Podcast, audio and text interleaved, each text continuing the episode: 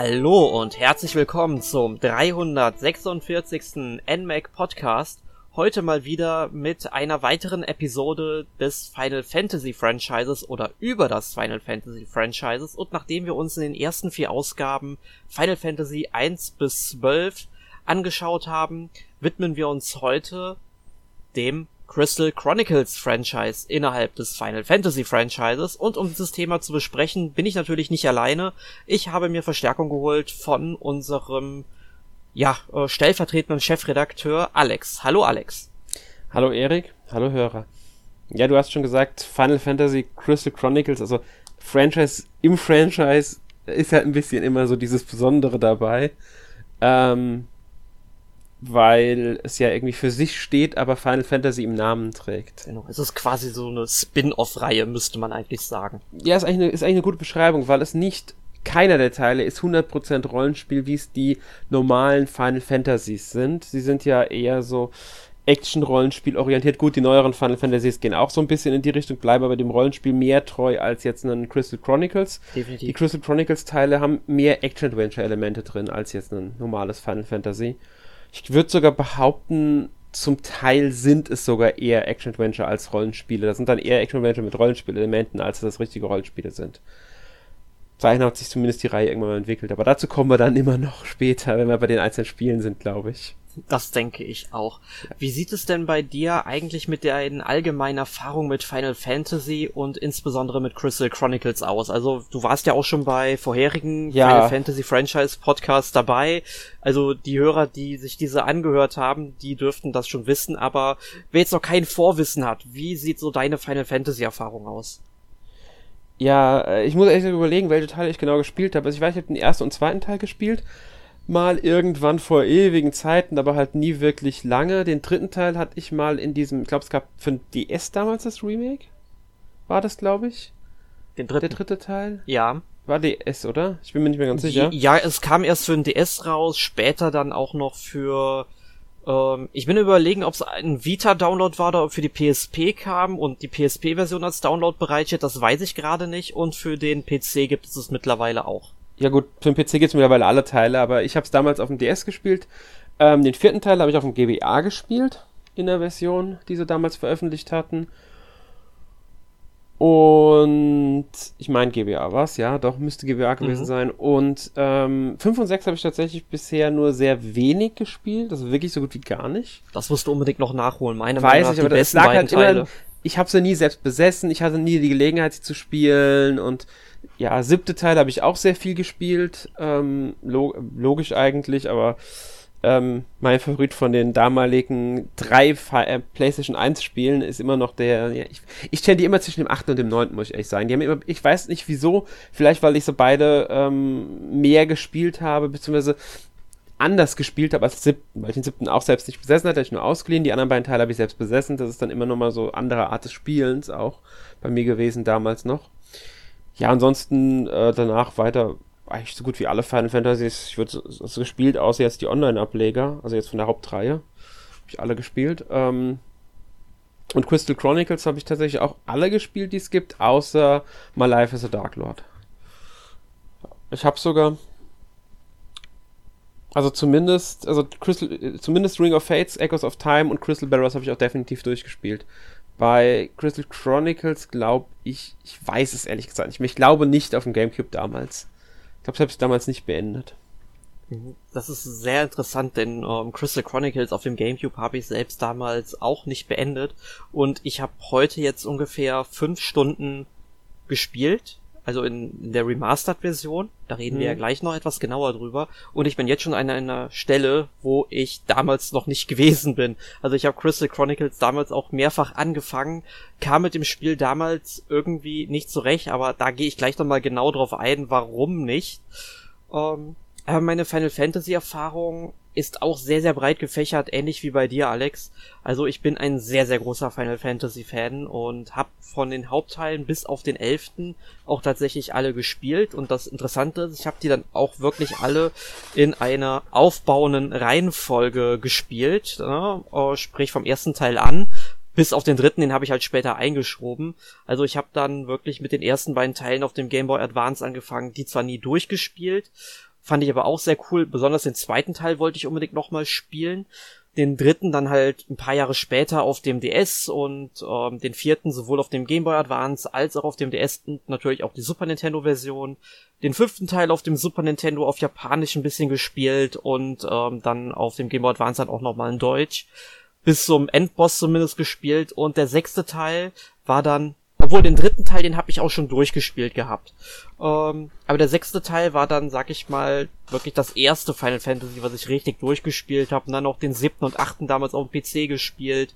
Und äh, den neunten dann auf der Playstation. Und die anderen Teile dann halt auf der Playstation 2, der Xbox 360, der Playstation 3 und natürlich der Playstation 4 und auch so diese ganzen um, ähm, Spin-offs wie Final Fantasy Tactics, Chocobo Dungeon oder auch Crystal Chronicles, da habe ich eigentlich sehr sehr viel gespielt, nicht unbedingt ähm, jedes einzelne Spiel, aber bei Crystal Chronicles habe ich tatsächlich jedes einzelne Spiel gespielt, wenn auch leider keinen von den Titeln, die wir heute besprechen, durchgespielt. Da bist du zumindest bei ähm, Ring of Fates, Echoes of Time und Crystal Bearers ein bisschen besser aufgestellt als ich tatsächlich.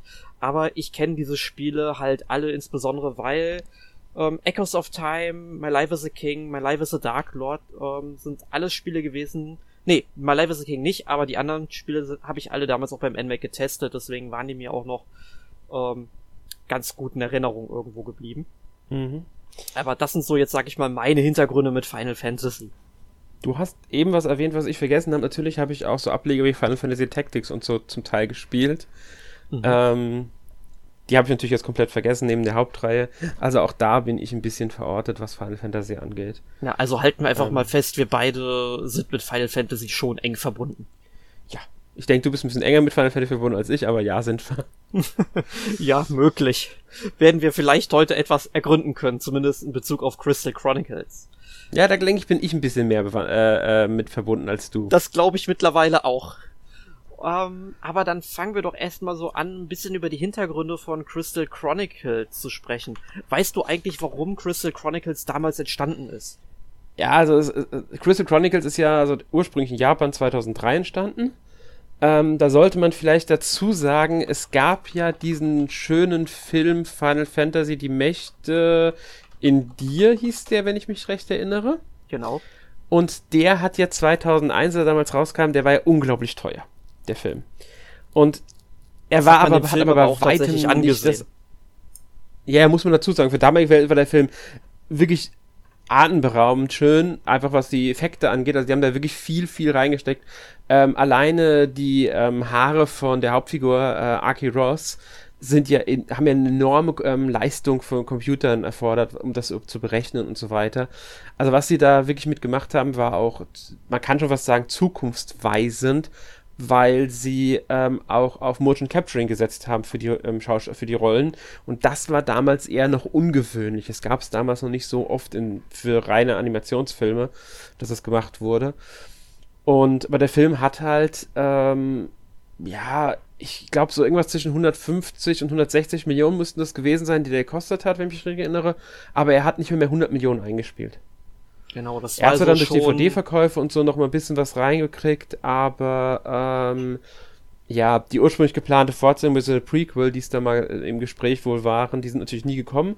Auf jeden Fall das ganze Square, Square damals ganz schön geschadet und ich würde mal so, also sie haben die in finanzielle Probleme gerissen.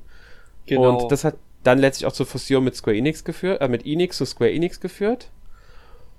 Und ähm, das ist, glaube ich, Anfang, also irgendwann 2003 musste das gewesen sein, als die beiden zu Square Enix dann endgültig wurden. Also das Jahr, in dem auch Crystal Chronicles kam. Und das ist eben auch so eins dieser Spiele, das aus dieser finanziellen Notlage heraus entstanden ist, weil sie mussten irgendwas bringen. Sie mussten ihre großen Marken mehr platzieren und sie hatten ja bis dahin Nintendo wieder also komplett gemieden gehabt seit Final Fantasy VI. Kam genau. ja fast. Wir war, war ja halt vorbei dann, sie sind mit Final Fantasy zu PlayStation rüber, zu Sony und mhm. haben Nintendo gemieden. Es gab ja auch diesen berühmt-berüchtigten Streit zwischen Nintendo und Squaresoft, der da angeblich gewesen sein soll, dass die Unternehmen sich zerstritten hatten, beziehungsweise die Verantwortlichen dahinter. Und hier hat Square dann besagt, ja, wir müssen auch andere Kundschaft ziehen, wollten aber nicht mit der Hauptreihe zurück, weil die war immer noch bei ähm, Sony verortet und haben dann gesagt, wir entwerfen dafür eine eigene Reihe. Und das ist halt Crystal Chronicles gewesen. Genau, du, du hast mir jetzt quasi schon die ganzen Worte auch aus dem Mund genommen. Ähm, aber du hast es super zusammengefasst, kann man gar nicht anders sagen. Ich meine, klar, mit der Hauptreihe sind sie ja in gewisser Weise dann schon auch wieder zu Nintendo gekommen, indem sie ja die Portierungen von den alten NES und Super Nintendo Teilen für den Game Boy Advance und den DS halt rausgebracht haben. Genau, aber das war halt dann, waren halt Ports und keine neuen Spiele. Ganz genau. Ähm, ja. Ja, und ähm, Square Enix ähm, habe ich dann natürlich an schön auf der Packung von Final Fantasy Crystal Chronicles gesehen. Hab mir das Spiel auch, ich glaube sogar zum Release gekauft, damals auf dem GameCube. Und ähm, das war also auch schon sehr interessant, weil es auch eines der ersten Spiele waren, die dann halt nicht mehr rein bei Square entstanden sind und du dann einfach mal diesen Square Enix Schriftzug auf der Packung hattest. Und ich meine, davor gab's halt immer schön Square bzw. Square Soft auf der Packung, also das war ja quasi das Label, unter dem sie die Spiele veröffentlicht haben.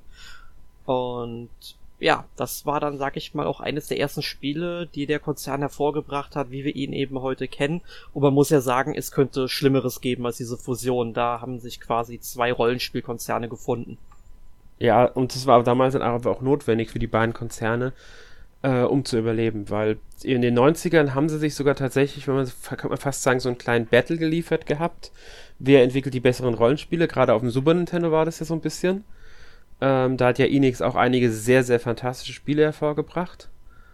Ähm, also, oder nur gepublished, aber trotzdem, sie waren halt, standen mit dabei bei diesen großen Spielen. Das war der Name, der teilweise mit ihnen in Verbindung gebracht wurde.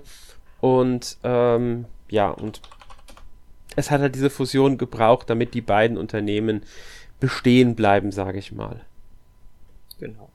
Und der führende Kopf bzw. Produzent hinter dem Projekt Crystal Chronicles ähm, ist bzw. war damals ähm, Akitoshi Kawasu und den kennen wir ja unter anderem von ähm, Spielen wie der Romancing Saga Reihe, an der er ja dann auch maßgeblich mitgewirkt hat und ich glaube, er hat sogar an äh, Saga Scarlet Grace, also diesen ja nicht mehr die, glaube ich, nicht mehr den aktuellsten Ableger. Es gab ja mittlerweile auch wieder einen Mobile-Ableger äh, zum Saga-Franchise, aber da hat er auch mitgewirkt. Der ist also auch immer noch bei äh, Square Enix tätig. Und da habe ich letztens auch ein interessantes Interview mit dem gesehen, was sie quasi in ja, was heißt Interview? Es war halt eher eine Crystal Chronicles Vorstellung von Square Enix, wo er ein bisschen über das Spiel erzählt hat.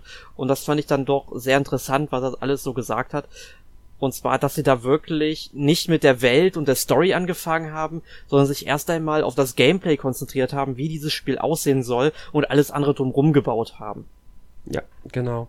Darfst nicht vergessen, also neben ihm war ja auch noch eine wichtige Person bei dem Spiel, ähm, der Director Kazuhiko Aoki der hat ja ähm, schon seit Final Fantasy 3 an der Reihe mitgearbeitet. Also bei 3, 4, 5, 7 und 9 war er, glaube ich, dabei. Bei den, äh, bei, bei den Super Nintendo Teilen, also in NES-Teilen war er Battle Designer, später war er Event Designer und mit Crystal Chronicles ist er quasi zum Director aufgestiegen.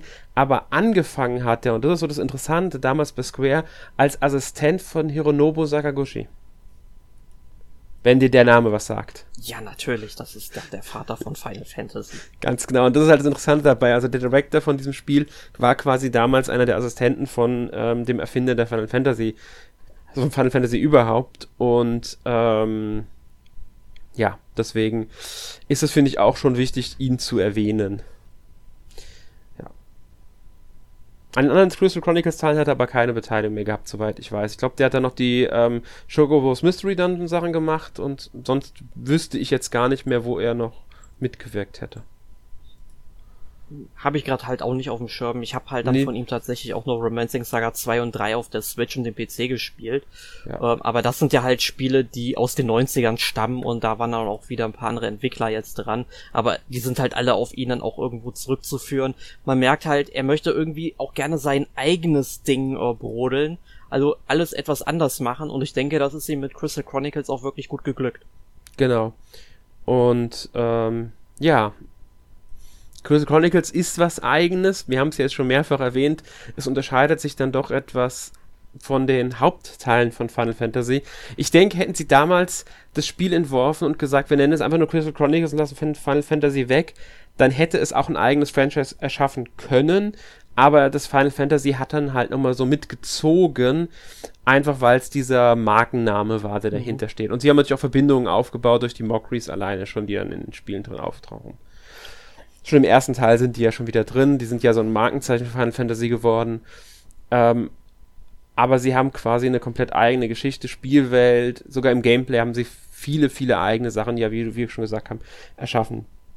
Ich würde sagen, wir kommen dann auch einfach mal zum ersten Teil, oder? Ja, würde ich auch sagen. Also Final Fantasy Crystal Chronicles ist ursprünglich in Japan 2003 erschienen. Bei uns dauert es ungefähr, glaube ich, ein halbes Jahr, bis es dann bei uns kam. Äh, ich kann es dir sogar ganz genau sagen. In Japan ist das Spiel am 8. August 2003 erschienen und bei uns am 12. März 2004. Was, der 12.? Ich habe den 11. März im Kopf, aber... Kann auch der 11. März gewesen sein. Die Daten, die ich jetzt hier habe, sind der 12. März. Das kann ähm, sein, dass es da zum Teil ähm, unterschiedliche Daten für die Länder gibt, wenn da Feiertage mit reinspielen oder sonst irgendwie sowas. Das ist manchmal so minimale Abweichung, gab es damals häufiger dann ja. um einen Tag in Europa. Meine Erinnerung kann mich da aber auch ähm, täuschen. Ja. Aber auch den einen Tag kommt es ja nicht an. Ganz genau. Genau, jedenfalls die Remastered-Fassung, die ist dann jetzt vor wenigen Tagen, wo wir den Podcast aufnehmen, für die Switch, die PlayStation 4, für ähm, Mobile Devices erschienen. Und ähm, also sprich 17 Jahre nach der Erstveröffentlichung. Ja, ich würde sogar sagen 17, ne, doch, kommt fast genau hin. 17 Jahre und ein paar Tage, zwei, drei Wochen sind es in Japan gewesen. Ähm, ja. Ja, und einzigartig bei diesem Spiel war natürlich dann erst einmal natürlich auch die ganze Spielwelt und die Story dazu gehörte. Also eine Sache würde ich ganz ganz vorher noch einwerfen ja, wegen gerne. Remaster, weil es jetzt erschienen ist. Man sollte vielleicht auch noch dazu fügen, dass es fast zehn Jahre, jetzt über zehn Jahre sind sogar, ähm, in Japan müsste es sogar fast elf Jahre sein, weil da kam es dann noch seit dem letzten Crystal Chronicle, also seit Crystal Barrows sind wieder. Also zehn, elf Jahre sind jetzt schon wieder vergangen seitdem, dass sie jetzt die Reihe wieder mit einem Remaster zurückbringen. Das ist vielleicht noch eine wichtige Info, die damit äh, bedacht werden sollte. Genau, aber ich denke, darüber werden wir uns nachher noch unterhalten, mhm. wenn es um die Zukunftsaussichten für Crystal Chronicles geht. Ähm, aber zur Spielwelt wollte ich sagen, ähm, die ist also eine völlig neue Welt, die sie erschaffen haben. Also es ist eine Welt, die dann eben von vier verschiedenen Völkern ähm, bewohnt wird. Das sind die Clavets, die Yukes, die Selkies und die Lilties. Und ähm, man bekommt halt im Lauf der Geschichte, also wenn man halt äh, sich in der Welt bewegt, auch immer durch Gespräche immer ein bisschen mit, wie die ganze Welt eben aufgebaut ist. Dass zum Beispiel die Lilties eigentlich den ganzen Kontinent mal erobert hatten, die Macht aber mittlerweile schon ähm, geschwunden ist und die Völker mittlerweile in Frieden leben. Und in dieser Spielwelt, ähm, da gab es dann mal ein Ereignis, wodurch sich in der ganzen Welt giftiges Miasma ausgebreitet hat. Und es gibt überall verschiedene Dörfer, die von Kristallen geschützt werden, wo das Miasma da nicht hinkommt. Allerdings hält ähm, dieser Kristall, die Energie des Kristalls immer nur für ein Jahr. Und das heißt, die ganzen Dörfer und Städte schicken Kristallkarawanen, die nennen sie so, äh, raus in die Welt und die müssen dann eben in den verschiedenen Orten der Welt zu den sogenannten äh, Myrrhebäumen gehen, um Myrrhetau einzusammeln. Und nur mit diesem Tau kann dann der Kristall wieder reaktiviert werden, beziehungsweise instand gehalten werden, damit das Miasma eben nicht das Dorf oder die Stadt vernichtet und die Menschen, was heißt die Menschen, also die Völker dort, ja, den Tod erleiden. Und das finde ich auch ganz cool, wenn du eben durch diese Spielwelt gehst. Ich glaube, im, ich weiß nicht, im zweiten oder im dritten Gebiet vom Spiel, da besuchst du halt auch eine Gegend, wo einst so ein Dorf stand und da ist jetzt schon alles verdorrt, es ist alles dunkel, Monster schlendern darum. Also du siehst dann auch tatsächlich, ähm, welche Konsequenzen das hat, wenn ähm, der Kristall eben nicht aufgeladen wird. Da weißt du, okay, die Kristallkarawane dieses Dorfs oder dieser Stadt ist eben gescheitert. Und das mhm. finde ich dann doch schon sehr beeindruckend, wenn du das alleine mit visuellen Stilmitteln erreichst, ohne dass es dir groß erzählt wird. Ja, ganz genau, das muss man sowieso sagen. Also die, das Spiel erzählt einem schon einiges auch über die Spielwelt, über das, was da so vor sich geht, entweder durch Gespräche Ähm, oder auch die Tagebucheinträge, die man halt selbst, also na, immer wieder tätig dann der Charakter, den man ähm, spielt, halt Tagebucheinträge. Man muss sagen, man spielt ja einen selbst erstellten Charakter. Genau, man, das kann man direkt so sagen, man kann bis zu acht Charaktere erstellen auf seinem genau. Spielstand. Ja. Und ähm, so erfährt man schon ein bisschen was darüber. Auch wenn man ein neues Gebiet beträgt, dann wird ein kurz ein bisschen was über das Gebiet ja erzählt. Es wird eine Geschichte über das Gebiet quasi erzählt. Ähm, trotzdem erfährt man so ein klein bisschen was über das Gebiet. Dadurch taucht man schon gut in die Welt ein und man kriegt auch schöne Atmosphäre von dem Spiel mit, so, so wie es ist, in dieser Welt zu agieren. Und man kann auch schon relativ schnell begreifen, ähm, was für eine Herausforderung es eigentlich für die ist, die damit äh, beauftragt sind, als diese Karawane loszuziehen, um eben diesen Tau zu besorgen. Im ersten Jahr, also das Spiel, die, man kann sagen, es ist ein Kapitel, jedes Jahr ist ein Kapitel, ist es noch relativ einfach, weil man fährt einfach die drei nächsten Gebiete an. Aber da diese Myrrhebäume zwei Jahre brauchen, um wieder an Kraft zu sammeln, kann man beim nächsten Mal nicht einfach wieder diese Dinge anreisen. Deswegen muss man immer weiter weg, immer größere Entfernungen zurücklegen.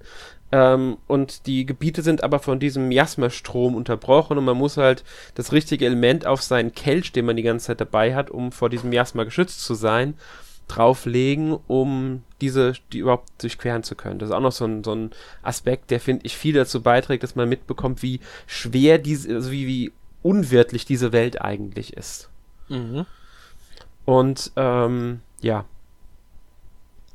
So baut sich aber langsam auch eine Story auf. Also das Spiel hat auch wirklich eine Geschichte zu erzählen, auch wenn sie, man muss sagen, nicht so präsent ist wie das Gameplay selbst. Also die Geschichte ist ähm, zwar vorhanden und sie wird auch schön erzählt, aber sie ist ein bisschen subtiler, als man es jetzt von anderen Final Fantasies gewohnt ist. Das passt ja auch ganz gut zu der Entwicklungsgeschichte, dass man sich halt ja. zuerst auf das Gameplay konzentriert hat und die Spielwelt dann drumherum aufgebaut hat. Ähm, die Story, die entwickelt sich definitiv. Man lernt dann auch verschiedene Charaktere kennen. Ich war jetzt zum Beispiel im dritten Gebiet, da befindet sich die ähm, ja, Hauptstadt der Liltis, die ist dann auch sehr schön designt. Da laufen mhm. auch ein paar äh, von den Liltis eben ähm, rum. Und ich find's halt cool, du triffst halt unterwegs dann auch auf andere Kristallkarawanen. Jetzt habe ich dann irgendwie so ein paar ähm, Wegelagerer entdeckt, die mir ein paar Sachen klauen wollten, aber da hat der Opa von denen das nicht so ganz geschaltet, der ist dabei eingeschlafen. Also man lernt dann auch wirklich unterschiedliche Charaktere kennen und die tragen dann auch viel zur Atmosphäre bei und man trifft ja manche Figuren im Laufe des Spiels immer mal wieder. Ja, genau. Und da, das finde ich auch ganz schön, weil man merkt dadurch, kriegt dann eine Verbindung dazu und die erzählen einem auch ein bisschen was, ähm, was sie zum Beispiel erlebt haben oder warnen einen vor irgendwas. Man erfährt zum Beispiel relativ früh von irgendeinem umziehenden Lilti, der als der Schwarze Ritter bekannt ist. Mhm. Und ähm, das ist so ein Mythos, der sich quasi fast durchs ganze Spiel, ich weiß nicht, wie lange der sich zieht, aber er zieht sich immer wieder mal, kann es passieren, dass man halt was Neues über diesen schwarzen Ritter hört. Und solche Sachen haben sie da eingebaut. das finde ich eigentlich ganz schön, weil die passieren eher oft zufällig. Also man bewegt sich ja über eine Weltkarte fort, von Gebiet zu Gebiet und es gibt aber auch zwischen den Gebieten also kleine Punkte, die sind nicht als Punkte dargestellt, aber man geht, drückt einfach in eine Richtung, erfährt die Karawane automatisch zum nächsten Punkt und da kann es dann passieren, dass irgendein Ereignis ausgelöst wird. Also man muss nicht zwingend in ein Gebiet rein, damit was passiert, sondern es passiert auf der Weltkarte. Und dann schaltet es halt in eine kleine Sequenz, in der man sich halt dann mit jemandem unterhält, auf jemanden trifft, wie Erik ja schon gesagt hat. Ähm, zum Beispiel diese Wegelagerer oder eine andere Karawane. Das finde ich halt einfach so schön, weil das zeigt auch dafür, dass trotz dieser schwierigen Welt, in der wir agieren, ähm, es irgendwie Leben, also es gibt Leben dort und das merkt man halt, auch wenn man Dörfer halt besucht oder die Hauptstadt der Liltis und so weiter. Ja. ja.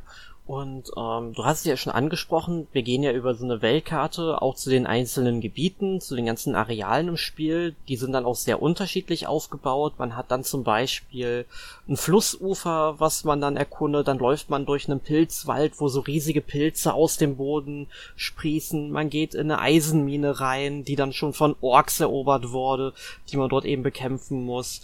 Ich habe jetzt irgendwie so eine Art ähm, Villa entdeckt, wo dann halt ähm, Tomberries rumlaufen und wer Final Fantasy kennt, also man trifft ja immer wieder auf Monster, die man eben auch aus dem ähm, Final Fantasy Franchise ähm, kennt und Tomberries gehören ja eigentlich zu den mit äh, durchaus zu den stärksten Gegnern, weil sie halt ein Instant killen können und die sind in Crystal Chronicles eigentlich super harmlos. Ich habe einmal mit der Waffe drauf gezielt und dann waren sie schon kaputt. Also die ganz gefährlichen Gegner, die werden dann auch recht schnell sehr verniedlicht, muss man sagen. Die sind gar nicht so gefährlich, wie man das zum Beispiel aus äh, der Final Fantasy Reihe her kennt. Ich meine, einer der ersten Endgegner ist ein, oder Bossgegner eher gesagt, ist dann ein Morbol. Also wer Final Fantasy X gespielt hat, weiß, wie gefährlich die sein können. Ähm, das finde ich auch ganz interessant, dass man da einfach mal die Gesetze über Kopf geworfen hat. Ja, man muss dazu sagen, dass die Crystal Chronicles Teile zum Großteil, obwohl sie durchaus düstere Elemente haben und ernste Elemente haben, doch ein bisschen weniger ähm, in diese Richtung gehen, als jetzt vielleicht ein großes Final Fantasy zum Teil oft gerne mal halt geht diesen Weg, also wie in Final Fantasy 7 oder in 8 zum Beispiel. Ähm, also es ist farbenfroher, es ist auch ein bisschen von der von der Gestaltung her ein bisschen ähm, wie soll ich sagen, niedlicher gestaltet, die von Figuren her. Auch bei den Monstern fällt es ganz durchaus mal auf, dass sie zwar schön schaurig auch mal aussehen können, aber trotzdem eine Art, ein bisschen comichafter, würde ich fast sagen, sind. Ja, da kann ich mich durchaus ja. anschließen. Und ähm, das trifft halt auch auf, auf, die Geschichte von diesem Spiel, aber auch von de einigen der anderen Teile äh, der Reihe zu, dass sie halt dann doch ein bisschen, ich will nicht sagen leichtgängiger oder so sind, aber sie sind halt dann oft ähm, einfach nicht ganz so düster oder ernst, wie man es vielleicht von der Grundlage her erwarten würde. Ähm, wobei es da natürlich auch Ausnahmen gibt an Elementen oder an Spielen. Ähm, ja. Aber ich würde auch mal aufs Gameplay, glaube ich, eingehen, weil sonst äh, reden wir die ganze Zeit über die Welt. Genau. Äh, wir haben ja schon gesagt, dass ähm, also man diese Gebiete betreten, dann bewegt man seine Figur halt dadurch. Das ist halt aus der, ich würde sagen, versetzten Draufsicht ungefähr. Weil es ist ja keine Verfolgerkamera, die man da hat. Ja, leicht versetzte Vogelperspektive, könnte man sagen. Genau. Und ähm, es ist auch ein Action-Rollenspiel. Also man, man hat einen Knopf, um die Akt um halt anzugreifen, beziehungsweise Aktionen auszuführen. Die Aktionen, die man machen kann, sind, die, sind in der Kommandoleiste. Da kann man verschiedene Sachen unterbringen. Angriff und Verteidigung sind immer drin. Man kann dann aber Zauber, ähm, Items und so weiter unterbringen. Und ähm, dann schaltet man mit den Schultertasten halt durch und das, was gerade aktiv ist, das benutzt man dann auch mit A. Äh, ist Gewöhnungssache, finde ich, aber man hat man relativ schnell raus. Bei Zaubern finde ich ein bisschen schade, dass man teilweise relativ lange die A-Taste drücken muss, um dann ein Kreis an den richtigen Punkt zu bringen und dann den Gegner dort treffen zu können.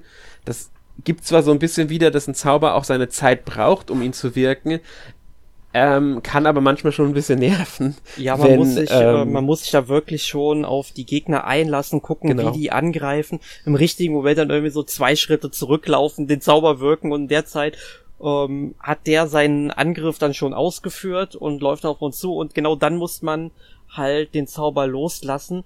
Das geht bei einem Gegner noch ganz gut. Mhm. Allerdings, mhm. ähm, das ist einer der ersten Endgegner. Ähm, also so ein Goblin-Schamane. Und bei dem kommen dann, also man muss sich halt um diesen Schamanen kümmern, aber er holt immer zwei Begleiter. Also man muss die halt versuchen, diese Begleiter schnell zu besiegen, damit man ihn dann halt weiter bekämpfen kann.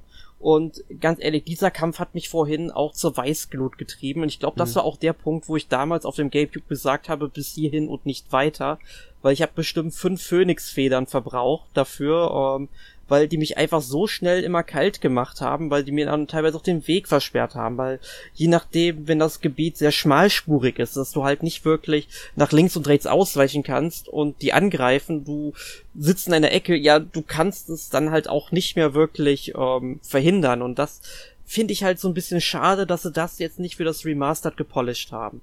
Ja, der, man muss insgesamt sagen, fürs Remaster wurde wenig verändert auch, es gibt ja den Kelch, den habe ich ja schon mal erwähnt, den man immer dabei haben muss, damit man in einem Bereich ist, in dem man nicht äh, vom Miasma getroffen wird. Verlässt man diesen Bereich, verliert man die ganze Zeit Energie und ist relativ schnell tot. Wenn man jetzt alleine spielt, dann muss man theoretisch den Kelch alleine tragen, beziehungsweise es gibt Mogo, das ist ein Mokri, der mit einem, der, also mit einem unterwegs ist und den Kelch trägt. Er kommt nicht immer hinterher, muss man dazu sagen. Manchmal schafft es das kleine Vieh nicht äh, im angemessenen Tempo zu sein, da die Kamera aber immer versucht, irgendwie äh, Mogo und meine Spielfigur auf dem Feld zu haben, kann es passieren, dass ich auf einmal schon fast aus dem Bild rauslaufe und eine Markierung bekomme, wo ich gerade bin. Ähm, außerdem, irgendwann sagt Mogo, hab keinen Bock mehr zu tragen, nimm du mal den Kelch. Ja, und dann trägt und dann man ihn doch für tragen. 10 Sekunden, sagt er, ja, jetzt kann ich wieder. Genau, dann sagt das wieder. Aber dann kann es passieren, dass er schon wieder zehn Sekunden später sagt, ich kann Manken doch nicht mehr tragen. Ist mir nämlich passiert. Ja, also das hätte man zumindest rauspatchen können, dass Ganz er halt genau. nicht müde wird. Also das dass er nicht müde wird, dass er den halt wirklich trägt. Ja. Mir wäre es natürlich damals schon, schon auf dem ähm, Gamecube lieber gewesen, wenn sie diesen Kelch äh, im Einzelspielermodus zumindest als Objekt gemacht hätten, dass man als Ruck auf dem Rücken trägt oder sonst irgendwie sowas. Dass es halt nichts ist, was man schleppen muss, sondern was man die ganze Zeit automatisch dabei hat. Ja. Und ich meine, man hätte es ja dann auch im Mehrspielermodus dann sagen können, man bestimmt einen, der den trägt, ne? Und fertig. Genau.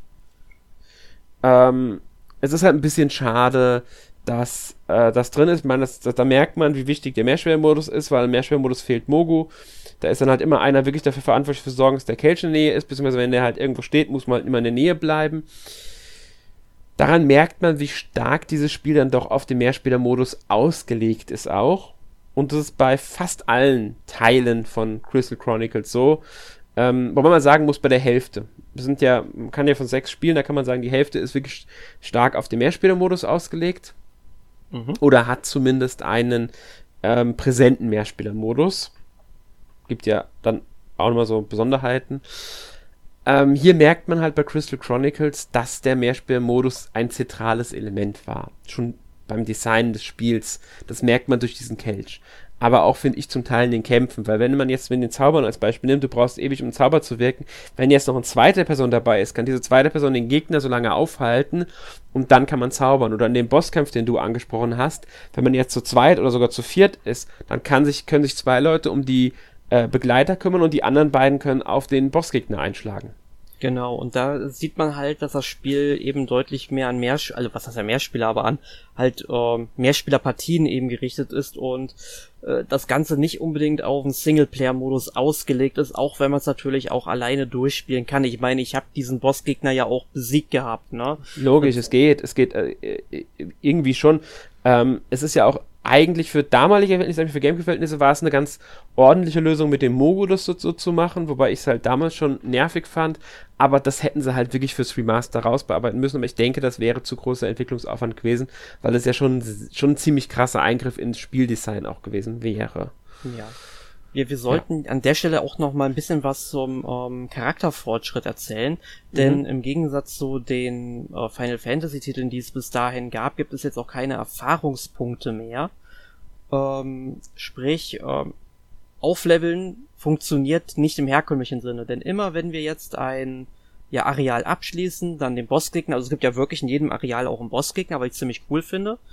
Ähm, wenn man dann eben den Bossgegner besiegt, hat und ja, den Myrtau eben in den Kristallkelch geladen hat und das Gebiet verlässt, darf man sich ein Artefakt aussuchen von denen, die man gesammelt hat. Also dann kriegt man zum Beispiel ein zusätzliches Herz für die Energieleiste. Oder man bekommt einen weiteren Kommandoslot. Oder man erhöht seine Werte. Also zum Beispiel Stärke plus eins plus zwei plus drei Selbe für Magie oder Abwehr und so weiter. Und das finde ich ist eigentlich, ja, eine sehr interessante Lösung da du ja wirklich immer dann, wenn du ein Gebiet abschließt, dann auch wirklich dich darauf freust, hey, du wirst jetzt stärker und du weißt halt, wenn du diese ähm, Artefakte sammelst, noch nicht wirklich, was sich dahinter verbirgt und am Ende kommen dann halt teilweise auch echt coole Überraschungen dabei raus. Ja. Ähm, da merkt man aber auch schon, dass es kein richtiges Rollenspiel mehr ist, sondern dass es halt wirklich eher Action-Adventure mit Rollenspielelementen ist. Was aber gar nicht schlimm ist, wie ich finde. Also damit setzt sich ja Crystal Chronicles auch von der Hauptreihe ab und das ist ja auch irgendwo wichtig, um äh, da zu zeigen, hier, das ist schon was eigenes, aber es ist halt Final Fantasy trotzdem. Die Verbindung Final Fantasy ist ja durch die Gegner zum Beispiel oder die Mokris auch gegeben. Und wir hatten es ja jetzt auch schon gesagt, das Spiel hat ja einen Mehrspieler-Modus, sowohl in der ursprünglichen GameCube-Version als jetzt auch in der Switch-Fassung. Mhm. Damals auf dem GameCube war das allerdings ein sehr teurer Spaß, denn um dieses Spiel mit Freunden zu spielen, brauchte halt jeder Spieler noch zusätzlich ein Game Boy Advance und ein äh, Game Boy Advance GameCube Link-Kabel. Und ja, du kannst dir ja. denken, wie oft sowas zustande gekommen ist. Genau, man hat mich dann den Game Boy Advance als Controller tatsächlich benutzt. Was ich nicht ganz verstehe, weil ähm, der hat gegenüber dem Game, normalen Game Boy Controller keinerlei Vorteile, außer dass noch ein Bildschirm dran hängt. Und das war ja auch das, was man, man hat, hat man sein Inventar drüber verwaltet, wenn ich mich recht erinnere, oder irgendwie so war das, gell? Genau, du hast ja dann, du hast ja auch Echtzeitkämpfe in dem Spiel und genau. ähm, damit das Spiel eben dadurch eben nicht unterbrochen wird die ganze Zeit. Da ja. denke ich mir aber, ähm, da hätte man sicherlich ähm, klügere Lösungen finden können, wie zum Beispiel, dass man seine Fähigkeiten auf verschiedene Buttons legt. Der GameCube hatte ja schließlich genug Knöpfe. Ja. Oder man hätte vielleicht auch sogar das sage ich immer wieder, wenn wir über Crystal Chronicles sprechen, man hätte sich das Ring-Menü von Ring, schön auf Englisch, das Ring-Menü von ähm, Secret of Mana, Secret of Evermore, Trials of Mana und so weiter nehmen können und in das Spiel einbauen können. Das hätte dann zwar auch immer zu kurzen Unterbrechungen geführt, aber die fallen ja marginal aus und derzeit kann man sich ja auch noch ein bisschen besser besprechen. Also das hätte für mich jetzt keine großen Nachteile gehabt. Ganz genau. Also es ist schon ein bisschen ja, damals, sie haben halt gedacht, ja, Linkkabel, eine coole Idee, vielleicht kam es sogar von Nintendo der Vorschlag hier. Wir haben da dieses neue Linkkabel, äh, wir wollen gerne, dass es ein bisschen gepusht wird, gibt mal ein Spiel dazu. Ja. Ich trau's, ich weiß es nicht, aber ich würde äh, würd mich jetzt nicht überraschen. Ähm, aber es war ja auch, so muss man sagen, nur solche neuen Technologien haben ja gerne mal Spieleentwickler auch benutzt für allen möglichen Nonsens. Kam, hatten wir auch im DS, hatten wir einige Spiele, die Touchscreen und zwei Bildschirme sehr äh, aktiv genutzt haben. Oder auf der Wii die Bewegungssteuerung. Mhm. Ähm, ja. Ja, und jetzt kommen wir zur Switch-Version mit dem Mehrspielermodus, den ich ehrlich gesagt auf der Switch noch nicht ausprobiert habe. Deswegen weiß ich jetzt, ich habe auch noch nichts von den Problemen mitbekommen, die es da gibt, aber du hast mir davon erzählt. Ja, genau. Also persönlich habe ich es jetzt noch nicht ähm, in der Fahr also ich habe selbst noch nicht ausprobieren können, weil meine Nintendo Online-Mitgliedschaft vor ein paar Tagen ausgelaufen ist. Rein zufällig. Mhm. Ähm, aber ich habe mit unserer Annika da mal ein bisschen drüber gesprochen, weil die das in den letzten Tagen auch mehr oder weniger viel gespielt hat. Und sie ist von dem Online-Modus nicht wirklich angetan und ich kann sie da auch sehr gut verstehen. Denn es ist so, dass man wohl als ähm, Host dann eben das Spiel eröffnet, dass sich Leute einem anschließen können und wenn man dann eben den Dungeon eben abgeschlossen hat, das Myrtau eingesammelt hat, dann kriegt man tatsächlich nur als Host ähm, das Myrtau und der andere Spieler eben nicht. Und das ist halt, sag ich mal, schon ja nicht unbedingt optimal, denn wenn du halt das mit einem Freund oder mit mehreren Freunden sogar spielen möchtest und jeder auf dem gleichen ähm, Stand sein sollte, dann muss man eben jeden Dungeon mehrfach spielen. Und das kann wirklich nerven, wenn du unbedingt immer durch dieselben Gebiete läufst. Das einzige, was dann übernommen wird, ist, glaube ich, der ganze Loot, den du sammelst. Also irgendwie, wenn du Phönixfedern sammelst äh, oder Nahrungsmittel ähm, oder ähm, Skizzen für neue Waffen und Rüstungen, die behält man und am Ende auch, ähm, was ich gehört habe, ähm, das Artefakt. Man darf sich eins aussuchen, das darf man auch behalten. Also dieser ganze Fortschritt ist jetzt nicht ganz umsonst, den man da macht, aber es ist trotzdem so, dass das Spiel sich dadurch unglaublich in die Länge zieht, wenn man das halt wirklich mit einer festen Truppe spielen möchte. Ja, und das ist eigentlich auch vollkommen Nonsens, weil man schließt sich ja quasi zu einer ähm, Karawane zusammen. Man sollte auch wirklich jeder die Belohnung dafür bekommen. Äh, ich verstehe es halt echt nicht, was das soll. Ich glaube tatsächlich, dass ähm, ich glaube, man hätte das ganze Spieldesign noch ein bisschen umstellen müssen, denn mhm. Crystal Chronicles ist ja auch ein recht lineares Spiel. Du hast es ja vorhin schon mal angesprochen. Wenn man einmal den Myrtau eingesammelt hat, dauert es ein bis zwei Jahre, bis der dort eben wieder, ähm, äh, dass der Baum diesen Stoff halt wieder liefert. Ne?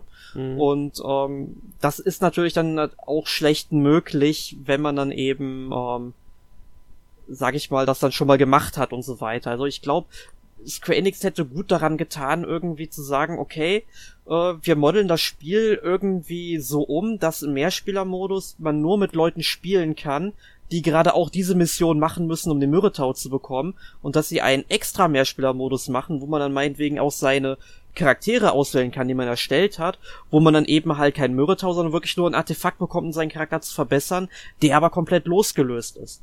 Ich mhm. glaube, das wäre eine ähm, elegantere Lösung gewesen. Wäre es, aber ich denke, sie haben bei dem Spiel wenig anpassen wollen können, mhm. weil man muss ja auch überlegen, wie viel Zeit vergangen ist. Ähm, dass überhaupt ein Remaster kommt, fand ich schon sehr überraschend, weil ich habe die Reihe ehrlich gesagt für tot gesehen, wenn ich ganz ehrlich bin davor. Und ähm, sie haben jetzt nicht den größten Entwicklungsaufwand in dieses Remaster gesteckt. Das ist eigentlich vorwiegend grafisch angepasst worden und halt so, dass Steuerung etc. an die Konsolen, an die neuen angepasst wurden, neuen Systeme. und halt der Online-Modus, dass der jetzt online geht und nicht mehr nur über halt, weiß schon, Kopplung und so an einer Konsole. Aber sonst haben sie ja jetzt nicht super viel angepasst an diesem Spiel.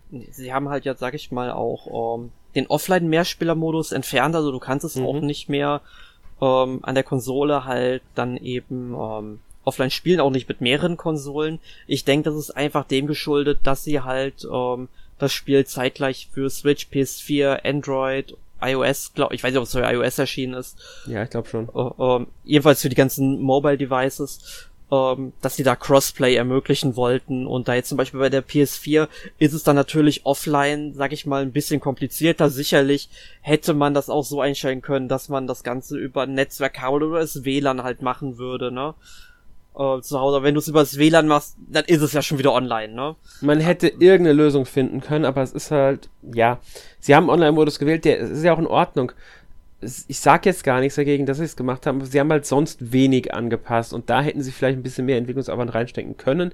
Es ist jetzt nicht schlimm, wenn ich an andere Remaster denke von Spielen, die haben auch nicht mehr gemacht und sind trotzdem gute Remaster. Ich denke, auch hier haben wir es mit einem äh, guten bis sehr guten Remaster zu tun das halt wirklich das Spiel, das wir damals hatten, an die, heutigen, an die heutige Zeit angepasst wieder bringt. Mehr ist es halt nicht. Es ist ja. kein Remake, es ist ein Remaster.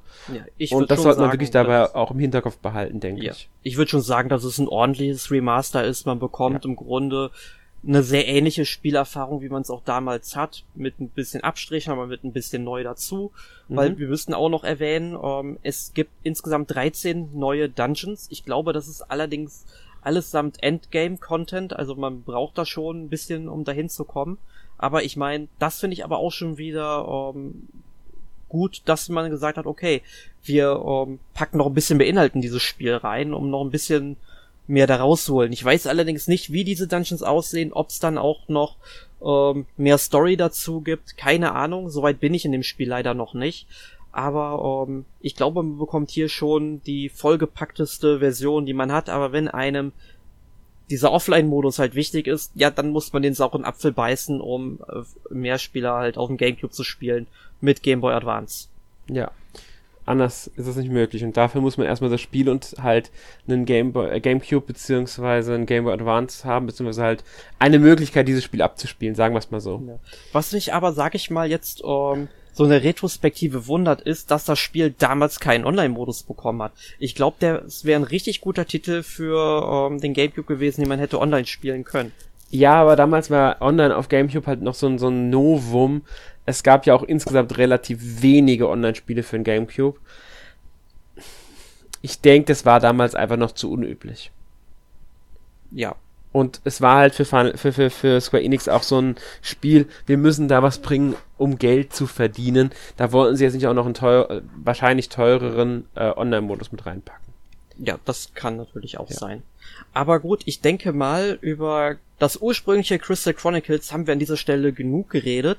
Machen wir einen Zeitsprung ins Jahr 2007 bzw. 2008, wo dann Crystal Chronicles äh, Ring of Fates in Japan bzw. Europa erschienen ist. Genau, vier Jahre nach dem ersten Teil erst. Daraufhin aber muss man sagen, das wird man gleich merken, haben sie recht, die Reihe recht viel befeuert. Mhm. Ähm, in einer kurzen Zeit. In einer sehr kurzen Zeit, genau. Man muss dazu sagen, Crystal Chronicles Ring of Fates ist ähm, ein Prequel zum ersten Teil, zumindest im Story-Modus. Es gibt noch einen Mehrspieler-Modus, der eine ganz eigene Story erzählt, den ich ehrlich gesagt nie gespielt habe. Dito. Ich habe das Spiel nur alleine gespielt. Ähm, aber dafür habe ich die Story sehr, äh, also sehr gerne auch gespielt damals ähm, und auch die, beendet. Die spielt ja, glaube ich, irgendwie so ein paar tausend Jahre vor dem Ereignis in Crystal Weiß nicht, ob es tausend Jahre sind. Ich glaube, so viel Zeit ist es jetzt nicht. Ähm, es ist, ist, aber schon ein ganzes Stück weit. Ich glaube, ein paar hundert Jahre waren es. Aber äh, auf jeden Fall spielt das Spiel definitiv vor ähm, dem Vorgänger, also vor dem ersten Crystal Chronicles. Und man hat jetzt auch diesmal keinen Charaktereditor mit dabei. Der fehlt. Genau, Stattdessen hat man vorgefertigte Figuren. Genau, vorgefertigte Figuren und zwar Yuri und Chelinka sind da die ersten, also die man da so hat. Das sind äh, Zwillinge und ähm, das Spiel fängt mit, damit an, dass sie halt noch als Kinder unterwegs sind, mit ihrem Vater in einem Dorf wohnen und sie erkunden dann auch ähm, eine, eine Höhle zusammen. Man spielt dabei aber nur Yuri, auch wieder Actionkampf, also aus der ähm, drauf zu versetzten, wieder Actionkampfsystem, ist schon in Mechaniken an ähm, Crystal Chronicles angelehnt, aber hat auch seine Eigenheiten. Also Zauber brauchen immer noch eine Zeit, um sie zu benutzen. Ähm, man hat wieder eine, Art, also Kommandoleisten gibt es in der Form nicht mehr. Man wählt die Zauber jetzt auf dem Touchscreen einfach aus. Genau, und da gibt's ja die Besonderheit, man sammelt ja dann, wie schon in Crystal Chronicles, im Grunde solche kugelförmigen Objekte, die dann mhm. eben die Zauber darstellen. Aber hier ist es so, dass äh, man so eine Kugel nicht unendlich hat, sondern die verbraucht man.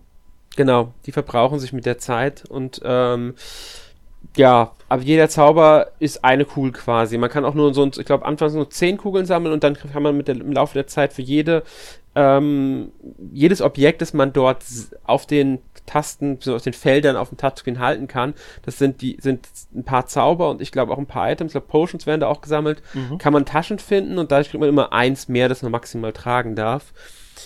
Ähm, es ist wieder mehr Rollenspiel, es gibt Erfahrungspunkte, es gibt Levelaufstiege, ähm, die Energie wird jetzt auch nicht mehr in Herzen wiedergegeben, sondern links unten ist wirklich so eine Anzeige mit Zahlenwerten. Also damit nähert sich ein bisschen wieder stärker der Hauptreihe an, bleibt aber ansonsten Crystal Chronicles, weil halt Action-Kampfsystem, ähm, dass man auf dem oberen Bildschirm spielt, auf dem unteren Bildschirm ist das Menü und ähm, es gibt viele Attribute. Ja, Ansonsten, also man läuft da lang, dann tauchen Monster auf, die bekämpft man, drückt auf die Kampftaste. Zauber haben eine eigene Taste diesmal, weil man sie, man rüstet sie halt über Tasten, wie gesagt, aus. Die muss man wieder halten, damit der Kreis erscheint. Diesmal kann man sie aber auch arretieren, das heißt mit L an einer Stelle festsetzen und dann mit wieder L drücken auslösen. Dadurch kann man theoretisch auch zwei Zauber relativ schnell hintereinander ausüben. Oder halt irgendwo platzieren und dann warten, bis der Gegner genau an diesem Punkt ist, um ihn dann auszuüben was, wie ich finde, eine sehr schöne Neuerung ist im Vergleich zum Vorgänger, bei dem man ja dann doch manchmal auch äh, verfehlen konnte, weil der Gegner halt genau in dem Moment, in dem man Zauber auslöst hat, weggerannt ist. Ja, also man muss halt sagen, es läuft, glaube ich, immer noch, es läuft ein bisschen schneller als das ursprüngliche Spiel, so von ja. der Action her ab. Und ich glaube, das tut dem Spiel wirklich gut. Ja. Storymäßig, äh, wie gesagt, geht's hier um die beiden Zwillinge. Ähm, die dürfen dann kurz nachdem sie halt da in dieser Höhle war, dürfen sie ihren Vater in die Stadt begleiten. Ähm, da kriegen sie halt, also nach Reben Terra und da kriegen sie halt so ein paar Sachen mit, muss man dazu sagen. Kurz darauf, nachdem sie wieder zu Hause sind, taucht dann einer der Bösewichte auf, will Schelinka mitnehmen für den Tempel, der Vater verweigert es, ähm, wird getötet, daraufhin, ähm, als Yuri dann zurückkommt, nachdem er seinen Vater beerdigt hat, die Zwillinge benutzen dann ihre Magie, die haben eine sehr starke Magie, um ihn, diesen Bösewicht zu vertreiben oder sogar zu besiegen, das weiß ich jetzt gerade gar nicht mehr. Und nachdem dann Yuri zurückkommt, weil er seinen Vater beerdigt hat, findet er seine Schwester äh, in einem katatonischen Zustand wieder und es vergehen ein paar Jahre, bis sie wieder erwacht und dann beginnt halt quasi erst das richtige Abenteuer mit dem Bösewicht und so weiter. Es ist eine etwas, ich würde sagen, sie ist schon etwas düster und ernster, die Geschichte auch, ähm, als der Vorgänger. Ähm, das Miasma gibt es halt in dieser Welt noch nicht, deswegen muss man auch diesen Kelch nicht die ganze Zeit mit sich rumtragen, weil, wie gesagt, ist eine Vorgeschichte, beziehungsweise spielt halt davor. Ähm, ich erinnere mich jetzt nicht mehr genau an die ganze Geschichte, ich will ja noch nicht alles erzählen, weil es wäre ja auch Spoiler und so weiter. Ähm, es gibt ein paar Sachen, die schon an Crystal Chronicles auch anlehnen in der Geschichte. Mal abgesehen davon, dass es wieder die äh, vier verschiedenen Völker, Jukes, ähm, Selkie, Lilti und ähm, Klavatz gibt. Genau. Ja. Und die Cleverts sind halt auch die beiden Hauptfiguren sind davon. Aber man findet, also im, es schließen sich einem auch noch ähm, andere an. Man spielt Yuri. Und dann gibt es noch andere, die einen halt während des Abenteuers quasi begleiten. Ähm, ja. Ich muss sagen, ich war damals vom Ende der Story nicht so ganz begeistert, das weiß ich noch. Ähm, wobei es eigentlich ein gelungenes Ende ist, aber ähm, ich weiß noch so, dass ich vom Ende nicht so ganz, im Ende nicht ganz so zufrieden war. Ansonsten habe ich das Spiel sehr gerne gespielt, muss ich sagen, damals. Auch wenn es, glaube wertungsmäßig jetzt gar nicht so überragend angekommen ist, wenn ich wenn ich jetzt richtig im Kopf habe, meine ich, dass es da schon so ein paar gab, die ähm, nicht ganz so zufrieden mit dem Spiel waren. Ich weiß gar nicht, wie dieses Spiel endet. Wir wollen jetzt natürlich auch nicht spoilern. Nee. Ich habe es allerdings nie wirklich ähm, weit gespielt, genauso wie das ursprüngliche Spiel. Hab aber jetzt irgendwie, weil ich jetzt irgendwie einen besseren Zugang zu Crystal Chronicles ähm, jetzt mit dem Remastered gefunden habe, aber auch noch irgendwie so die Lust, diese ähm, beiden DS-Spiele, das andere reden wir ja gleich noch, mhm. ähm, jetzt auch mal zu spielen, weil es dann doch, sag ich mal, schon eine gute Weiterentwicklung ist, oder sag ich mal zumindest äh, nochmal von vorne anzufangen oder weiter zu spielen, als ich da gekommen bin. Ähm, und äh, was ich noch gerade ergänzen wollte, ähm, diese verschiedenen ähm, Völker haben auch alle unterschiedliche Attribute, wie ich jetzt nochmal meine Recherche mhm. rausgefunden habe. Also das finde ich halt auch schon wieder gut, wenn sich dann eben die verschiedenen Völker darunter halt auch ein bisschen unterscheiden, weil das halt ein bisschen Abwechslung und unterschiedliche Spielweisen mit reinbringt. Genau, das ist besonders dann für den anderen DS-Teil nochmal wichtig, da kommen wir dann gleich dann nochmal zu. Mhm. Ähm, wie gesagt, das Spiel hat ja auch einen Mehrspielermodus. Genau, es war ein Multicard-Spiel, heißt jeder genau. äh, DS-Besitzer, beziehungsweise jeder Spieler brauchte halt seinen DS und äh, das Spiel, aber das funktionierte tatsächlich nur offline. Ja, ganz genau, es ging nur offline. Ähm, es gab eine eigene Story für Mehrspielermodus. Ich muss ehrlich sagen, ich habe mich damit nie wirklich beschäftigt. Ähm, ich habe auch bei der Recherche jetzt nicht groß was dazu rausgefunden.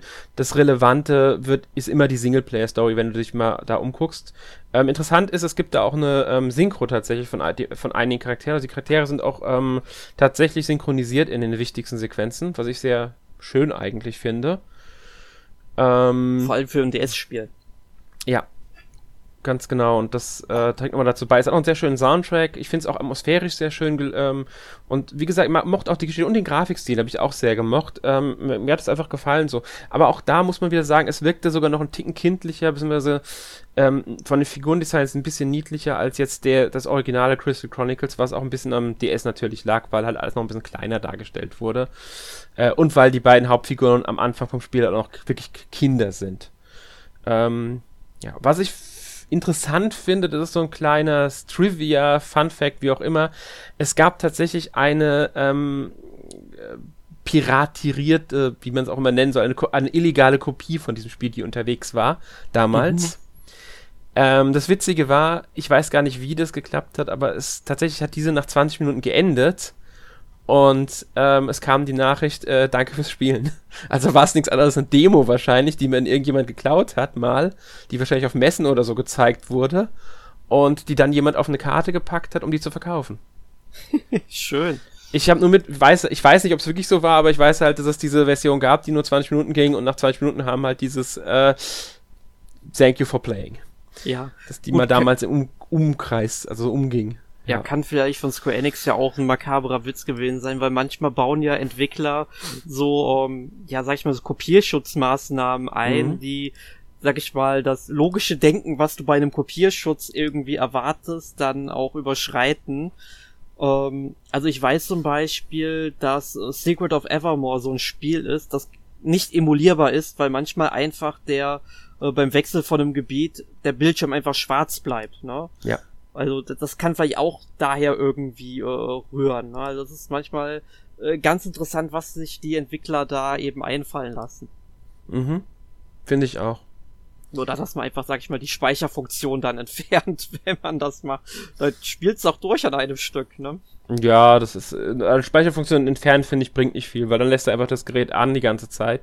Es sei denn, wenn du halt stirbst ähm, und du kannst keinen Spielstand laden, ne? Das ist natürlich, das stimmt, das ist auch so, so eine Sache, ja. ja. Ähm, aber gut. Bevor wir jetzt, denke ich mal, zum nächsten DS-Spiel kommen, würde ich genau. sagen, kommen wir zum ersten Wii-Spiel. Genau, man müsste vielleicht eher sagen WiiWare-Spiel, weil es war genau. auch eines der ersten WiiWare-Spiele, die wir hatten. Ist, glaube ich, auch direkt, äh, wo das mit WiiWare dann losging, am ersten Tag erschienen. In Japan kam es im März 2008, bei uns im Mai 2008. Könnte also ungefähr hinkommen. Ja, und ähm, es war eben ein Sequel zu Crystal Chronicles, spielt also danach. Ich möchte jetzt halt auch gar nicht darauf so eingehen, wie diese ganze Story beginnt. Wichtig ist nur, äh, dass sich ein neuer König erhebt und dieser König sind eben wir.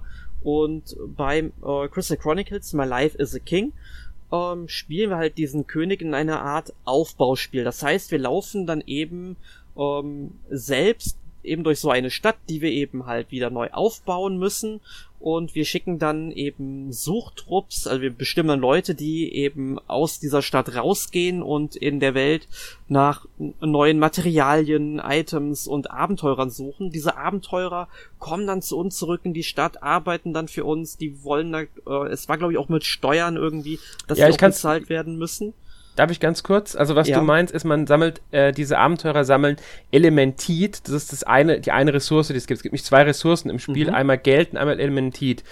Geld bekommt man durch Steuereinnahmen von den Bewohnern der Stadt. Also man muss quasi als König an vorbestimmten Punkten Häuser bauen. Diese Häuser können aber in der Größe und in der Art unterschiedlich sein. Das darf man selbst auswählen. Die kosten halt dann entsprechend anders.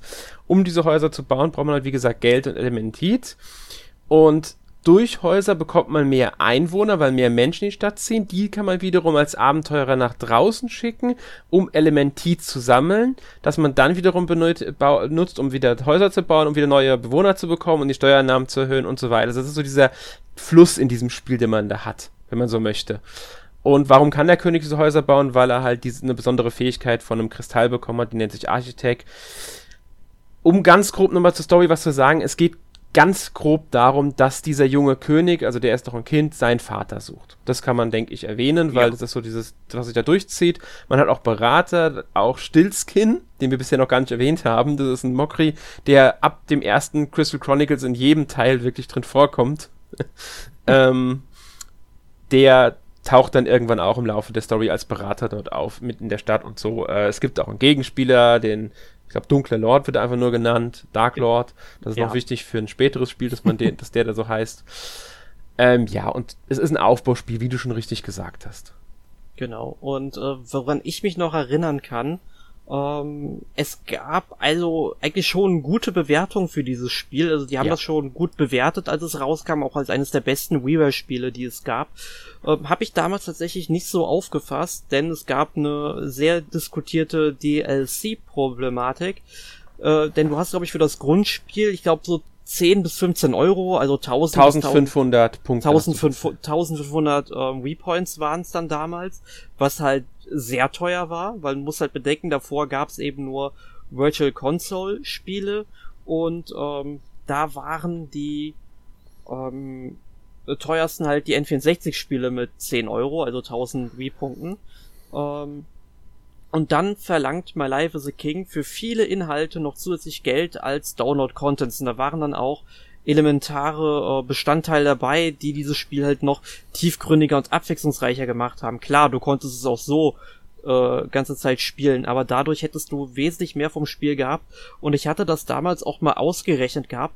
Du hättest, wenn du alle DLCs gekauft hättest, ähm, um die 70 Euro dafür bezahlt. Und das fand ich war dann doch schon ein starkes Stück für so einen reinen ähm, ja Wii Shop Kanal Titel. Ich weiß jetzt gerade nicht mehr, wie der Umrechnungskurs war, aber es waren 2500 Wii Points, wenn ich mich recht erinnere, die man für alle DLCs bezahlt hätte. Mm, vielleicht für die hauptsächlichen. Also es ist die Liste, die ich gefunden habe mit allen ähm, DLCs, ähm, geht auf 2500 Punkte. Aber ich weiß, ich, ich, ich wie gesagt, das ist, eine, ich, ist eine Liste mit, ich weiß nicht wie viele, es sind schon einige DLCs. Ähm, die haben mal zwischen 100 und 800 Punkte gekostet. Und, ähm, ja. Also ich, wie gesagt, 2500 ist was, ähm, ich hier zusammenrechne gerade. Mhm, Auf alle Fälle war es damals recht teuer, muss man sagen. Ich glaube, um die Wertungen hier mal so ein bisschen ähm, zu erwähnen, die Wertungen haben natürlich nur das Grundspiel bewertet. Die haben diese DLC-Politik damals, das war halt damals noch was Ungewohnteres, gerade auf Nintendo-Konsolen, die wurden zum Teil nicht wirklich berücksichtigt, diese ähm, DLCs, für die Wertung. Und dadurch hat das Spiel halt sehr starke, ähm, also sehr starke, muss sagen, es war ein 80er-Spiel zum Großteil. Ähm, 80% rum, 8 Punkte, wie auch immer ähm, halt bekommen, einfach weil es als Grundspiel schon diese Wertung verdient hätte, nach der Meinung der meisten. Was ich jetzt auch nicht leugnen würde. Ich habe es auch sehr gerne gespielt, ohne mir auch nur einen einzigen DLC zu kaufen. Ja, ich, ich glaube, ich verwechsel das mit den äh, DLCs, auch gerade mit den ganzen DLCs zu ähm, My Life is a Dark Lord, weil da. Da war es schlimmer. Da war es schlimmer. Ich, ich, ich rechne ja. mir die auch gerade mal zusammen.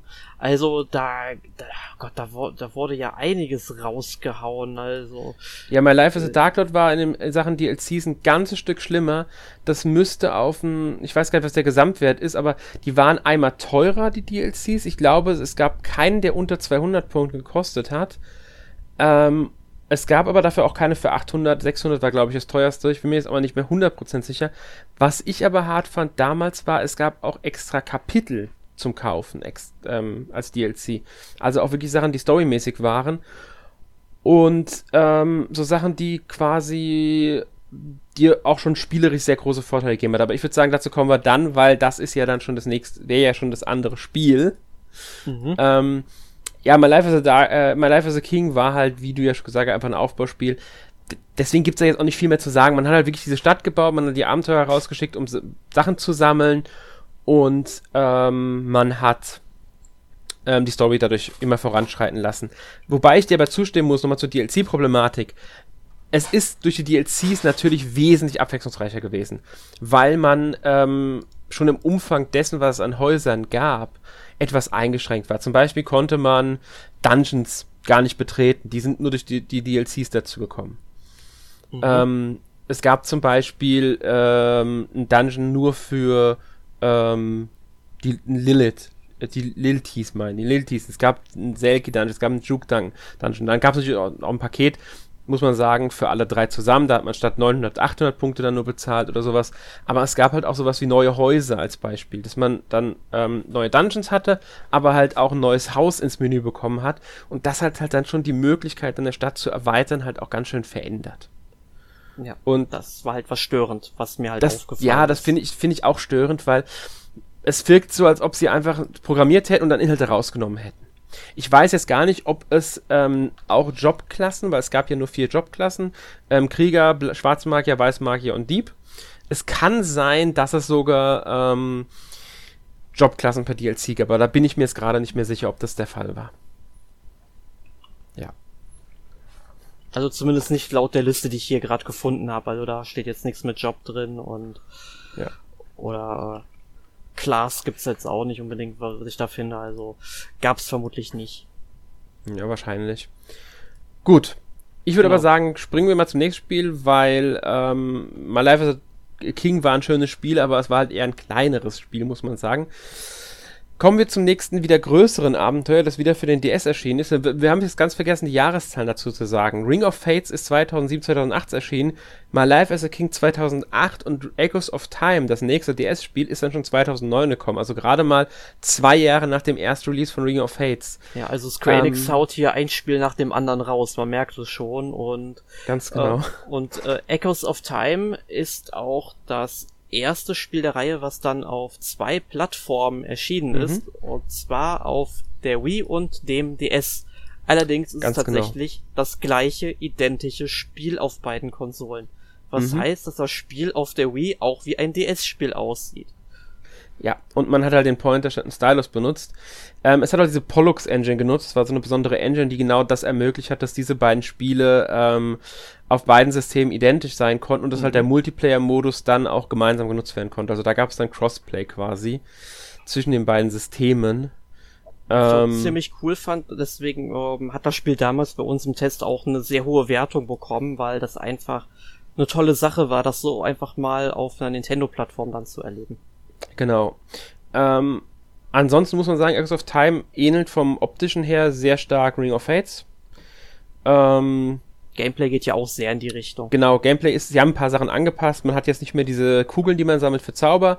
Stattdessen hat man, ähm, ich glaube, die dauerhaft, wenn man sie einmal freigeschaltet hat. Ist aber auch wieder auf dem Bildschirm unten dieses Auswahlding, nur diesmal jetzt ein besonders aus, muss man die Zauber auswählen, dass man den dann über die X-Taste wieder ausführt. Steuerungsmäßig ist identisch geblieben. Man hält halt die X-Taste, um den Zauber zu wirken. Dann bewegt man den Kreis irgendwo hin. Man kann springen, man kann ähm, Schlag ausführen, man hat wieder Ausrüstung und alles. Man sammelt wieder Erfahrungspunkte.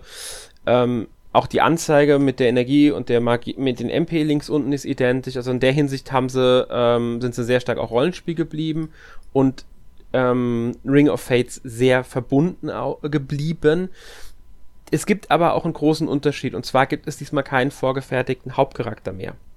Stattdessen erstellt man sich zu Beginn des Spiels einen Charakter selbst. Diesmal darf man halt wählen, auch zwischen ähm, Cleverts, Zelkis, Liltis und äh, Jukes. Da kann man selbst dann wählen, was möchte man denn spielen. Die haben dann verschiedene Stärken. Ähm, Cleverts sind zum Beispiel gut mit äh, Schwertern. Selkis sind gut zum Beispiel mit diesen Stäben, die sie haben, oder auch Bogen. Springen außerdem sehr gut. Liltis sind äh, Speerkämpfer und auch mit Hammern sehr gut. Und Jukes sind auch sind besonders Magie bewandert, sage ich mal. Ähm, Allerdings, man hat halt dann diesen, diesen ähm, Charakter erstellt und dann beginnt man aber trotzdem eine richtige Story. Man vergibt auch Namen und ähm, lebt, ja, man, man lebt, wacht auf an dem Tag, an dem man Geburtstag hat, man, voll, man wird volljährig, dann muss man diese Prüfung bestehen. Ähm, aber nachdem man die Prüfung abschlossen wird jemand im Dorf krank. Es gibt aber keine Medizin. Die Dorfbewohner dürfen aus einem mysteriösen Grund das Dorf nicht verlassen, das, außer, außer man selbst. Also ich Charakter darf rausgehen, die anderen können nicht. Und deswegen beschließt man halt dann in die Stadt zu gehen und nach einem Medik Medikament zu suchen. Das Ganze wird dann immer größer, immer größer. Logisch ist jetzt ähm, wenig überraschend, glaube ich, dass das ähm, eine wesentlich umfangreichere Geschichte wird, in der auch wieder Kristalle eine große Rolle spielen. Besonderheit hierbei ist, dass der Kristall, der da in dem Wald um das Dorf ist, das fängt man sehr früh im Spiel, der letzte Kristall ist, den es in dieser Welt geben soll ich weiß jetzt gar nicht, ob das Spiel, ähm, ich glaube, es spielt nach Ring of Fates, aber immer noch vor Crystal Chronicles. Nach dem, vor dem ersten Teil. Also es ist im Grunde zwischen Ring of Fates und Crystal Chronicles angelehnt. Also ein Sequel und Prequel in einem, wenn man so will. ja, das ist schön ausgedrückt. Das kann gut sein.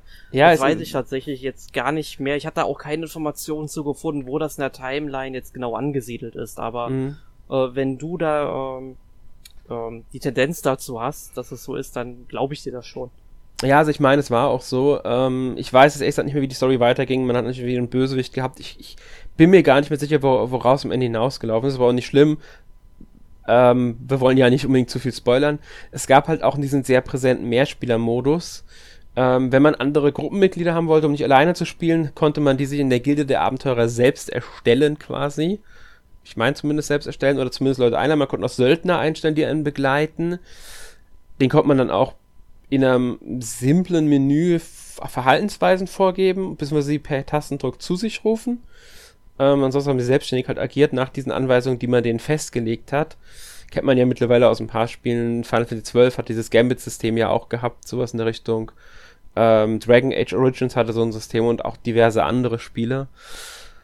Ähm, und da merkt man halt dann schon, wie stark auch dieser Multiplayer präsent ist. Ich weiß jetzt gar nicht mehr. Es gab auf jeden Fall Multi, also ähm, Aufträge, die man annehmen konnte. Das ging bei Stilskin. Da konnte man dann hingehen und sagen, hier, ich möchte einen Auftrag. Die konnte man teilweise alleine spielen, teilweise nur zusammen. Es gab sogar Aufträge, in denen man gegeneinander gespielt hat. Es gab Koop-Aufträge. Das ist so dieser Multiplayer-Part quasi. Ich weiß gar nicht, ob man die ganze Story durchspielen konnte zu, mit mehreren. Da bin ich mir jetzt ehrlich gesagt nicht mehr ganz sicher. Dafür ist das Spiel einfach zu lange her, dass ich das ausführlich gespielt habe. Ähm, ich glaube, es ging, aber ich bin mir wirklich nicht mehr ganz sicher. Bei Ring of Fates haben sie es ja auch mehr ausgelagert in eine eigene Story. Deswegen könnte es sein, dass es hier auch der Fall war, aber dafür ist es. Ich habe es nochmal angespielt jetzt für den Podcast, aber mangels Mitspieler natürlich den Multiplayer jetzt nicht mal ausprobiert. Ja, und äh, du kannst ihn ja sowieso nicht mehr online spielen, daher. Genau. War, ging der online? Das weiß ich gar nicht mehr, ob der online ging. Der ging definitiv Logisch TV, online. logisch, klar. Eben, das war ja das ganze Crossplay ähm, ja an, an der ganzen Geschichte. Also ich habe es damals dann mal, mal ausprobiert, weil ich hatte ja beide Versionen hier. Das hat eigentlich auch ganz gut geklappt. Ähm, aber es ist auch kein Spiel, was ich dann wirklich wieder sehr lange gespielt habe. Und ja, wie jeden anderen Teil der Reihe habe ich auch diesen nicht durchgespielt bekommen damals, was ich irgendwie sehr bedauere manchmal, weil ähm, jetzt wo wir darüber reden, sind mir diese Titel eigentlich ja doch positiv in Erinnerung geblieben, so vom Gameplay her zumindest. Muss ja nicht unbedingt jeder Aspekt davon sein, aber gut. Ähm, ja. Ich würde sagen, wir bleiben im Jahr 2009 und gucken uns jetzt mal Crystal Chronicles My Life is a Dark Lord an. Den Teil hast du, glaube ich, nicht gespielt gehabt. Genau, ich, ich habe mich zwar immer wieder damit befasst damals auch, weil ich überlegt hatte, mir zu kaufen. Ähm, ich weiß gar nicht, wieso ich ihn dann am Ende nicht gekauft habe. Wahrscheinlich, weil mit ähm, Echoes of Time am, im März 2009 oh, äh, einfach schon momentan akt recht aktuelles Spiel da war, weil das Spiel kam ja am 17. Juli dann erst ra raus, also nicht sehr viel Zeit dazwischen, gerade mal vier Monate. Und ich hatte wahrscheinlich auch andere Spiele zu spielen zu dem Zeitpunkt. Deswegen ist am Ende dann so ausgegangen, dass ich gar nicht gespielt habe. Ich weiß aber, worum es geht und was für ein Spiel es ist. Also, ja. Genau, denn es ist im Grunde eine Fortsetzung von My the King von der Story mhm. her. Man spielt jetzt die Tochter des Dark Lords, also sprich dem einstigen Gegenspieler des Königs aus My the King. Genau. Und ähm, das Gameplay ist im Grunde nichts anderes als Tower Defense, aber das Interessante dabei ist, man muss wirklich einen richtigen Turm verteidigen und zwar aus der zweidimensionalen Seitenansicht. Es geht also hier quasi in die Vertikale. Man baut dann eben neue Etagen rein, setzt da Monster rein. Es kommen Abenteurer, die man halt bekämpfen muss, die ähm, nicht in den Turm rein dürfen. Und ich glaube, es gibt einen dunklen Kristall an der Spitze, den sie nicht erreichen dürfen. Genau. Und äh, das muss man dann quasi verhindern. Und das fand ich war eigentlich eine ziemlich coole Idee, weil ungefähr zu der Zeit, vielleicht sogar ein bisschen später, kam ja auch ähm, äh, Crystal Defenders für die Switch zwei Teile, was ja auch ein Final Fantasy Tower Defense war, was man auch wirklich aus der Vogelperspektive dann gesehen hat, wie man das halt von Tower Defense eigentlich kennt. Und äh, hier haben sie es dann einfach mal ein bisschen umgemünzt, einfach mal eine neue Perspektive äh, ausprobiert und das klappte eigentlich ganz gut. Aber auch hier war wieder diese DLC-Problematik und da waren es dann wirklich über 60 Euro, die man hätte ausgeben müssen. Genau. Was sehr schade ist. Ich kann sogar sein, dass das für mich am Ende der Grund war, warum ich es dann nicht ähm, gespielt habe. Ähm, ich weiß, ich hatte mir sogar die ähm, Demo runtergeladen, diesmal einen kurzen Zeitraum. Ich glaube, äh, Anfang, also ganz, ganz kurz gab es sie nicht direkt zum Start, sondern ein paar Monate später haben sie mal eine veröffentlicht gehabt. Die hatte ich mir, glaube ich, sogar runtergeladen, aber auch die habe ich nicht wirklich ausprobiert dann, weil zeitmäßig nicht geschafft damals. Ja. ja. Gut, ähm, dann würde ich aber trotzdem sagen, kommen wir abschließend zum letzten Titel auf unserer Reihe, ein Spiel, das ich genau. nicht gespielt habe, und zwar Crystal Chronicles The Crystal Bearers, was 2009 in Japan und 2010 in Europa ähm, erschienen ist. Und mhm worauf muss man sich bei diesem Spiel einlassen? Mm, sehr schwer. Also es ist kein Rollenspiel mehr. Das muss man ganz klar sagen. Es ist jetzt ein Action-Adventure. Ähm, man spielt auch nur, eigentlich nur einen Charakter, also Lail, das ist ein Clevert, der ist vorgegebener Charakter. Das ist jetzt also, sie entfernen sich von der Charaktererstellung, sie entfernen sich von den Rollenspielelementen fast komplett. Ähm, und gehen hin zu einem Action-Adventure mit sehr seichten Rollenspielelementen und einer sehr strikt erzählten, also einer, wirklich eine Geschichte. Also es ist jetzt, ich würde sagen, ein Ticken näher von der Erzählweise her an klassischen Final Fantasies dran, weil, also es beginnt ähm, mit äh, ähm, ähm, Hauptcharakter Lail und sein Kumpel Case sind ähm, beauftragt worden als Geleitschutz für ein Luftschiff das Luftschiff wird dann angegriffen und dann muss man das halt erstmal beschützen. Das passiert in einem Art Minispiel. Da muss man mit der Fern Wie-Fernbedienung auf dem Bildschirm zeigen und Monster abschießen. Anschließend muss man das Luftschiff halt versuchen, durch eine Schlucht zu steuern. Das ist jetzt alles äh, doch sehr simpel. Und dann ist man schon in der nächsten, ersten großen Stadt und spielt das Spiel wirklich aus der Third-Person-Perspektive, wie man es halt von den meisten Japan-Rollenspielen kennt. Und ähm, so funktioniert es dann auch. Also man läuft dann durch eine Welt, es gibt keine Umweltkarte, weil die Welt eher zusammenhängt. Manche Sachen sind durch Züge oder andere Sachen verbunden. Es spielt storymäßig, ich glaube, über 1000 Jahre nach den anderen Teilen, also nach Crystal Chronicles. Ähm, die Lilities sind wieder die vorherrschende Macht in der Welt. Die Clevets sind eher so, ja, äh, ja, ein friedliches Bauernvolk, kann man sagen. Die Selkis haben sich eher zu einer Gilde zusammengeschlossen und die Jukes gelten als ausgestorben. Allerdings haben wir direkt am Anfang des Spiels einen Juke auf, was ein bisschen seltsam ist. Das ist auch die Person, die man dann verfolgt, weil die hat das Luftschiff angegriffen und man möchte diese halt irgendwie, will Lail die dann unbedingt schnappen und so. Lail hat auch noch die Besonderheit, er ist ein sogenannter äh, Kristallträger, beziehungsweise ein Crystal Bearer. Titel. Okay, ja. ist klar. Als solcher hat er halt besondere Fähigkeiten. Also erstmal so eine, so eine Art Kristallträne unter seinem Auge, ganz cool in Silber und so.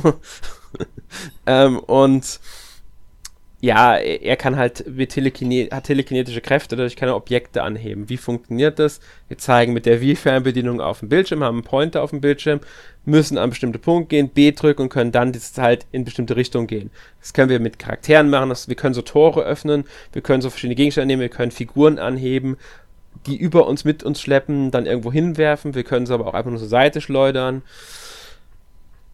gibt verschiedene Reaktionen darauf durch das Umfeld. Also gibt es auch viele NPCs, die rumlaufen. Man kann allerdings mit, mit, mit sehr wenigen, muss man sagen, nur reden. Ähm, und die reagieren aber darauf entweder verwirrt, wütend oder erfreut. Ja, ansonsten folgt man halt dieser Geschichte quasi in diesem Spiel, die, muss ich sagen, von den Teilen äh, von der Crystal Chronicles Reihe her wahrscheinlich die ernsteste und erwachsenste Geschichte ist. Auch vom Stil her entfernt sich das Spiel so ein bisschen von diesem ganzen kindlichen ein bisschen. Vom Look, kindlichen Look her. Es bleibt nur noch ein buntes Spiel, aber es nimmt eine etwas andere Art an. Auch wie das erzählt wird, wie die Charaktere sich verhalten und so weiter und so fort. Da ähnelt es jetzt eher klassisch Final Fantasy. Ja, ich habe auch mal gehört, dass das Spiel nicht unbedingt besonders lang ist, irgendwie nur 5, ähm, 6 Stunden dauert. Wie nee, nee, nee, länger, länger länger. Also ich habe äh, ich hab's, hab's gestern erst gespielt. Nochmal als Vorbereitung. Und habe meinen alten Spielstand nochmal angeguckt. Also ich hatte es tatsächlich nach 30 Stunden etwa durchgespielt. Okay, also ähm, da hat man dann doch ordentlich was zu tun. Ja, mit Nebenbeschäftigung muss man sagen. Es gibt relativ viele äh, Minispiele in dem Spiel, die zum Teil storyrelevant sind, zum Teil nicht. Es gibt so was wie eine Schleichmission, da muss man im richtigen Moment die Fernbedienung zur Seite bewegen, damit äh, Lail sich dann die nächste äh, weiter bewegt in einem Zug. Ähm, wie gesagt, das Abschießen am Anfang.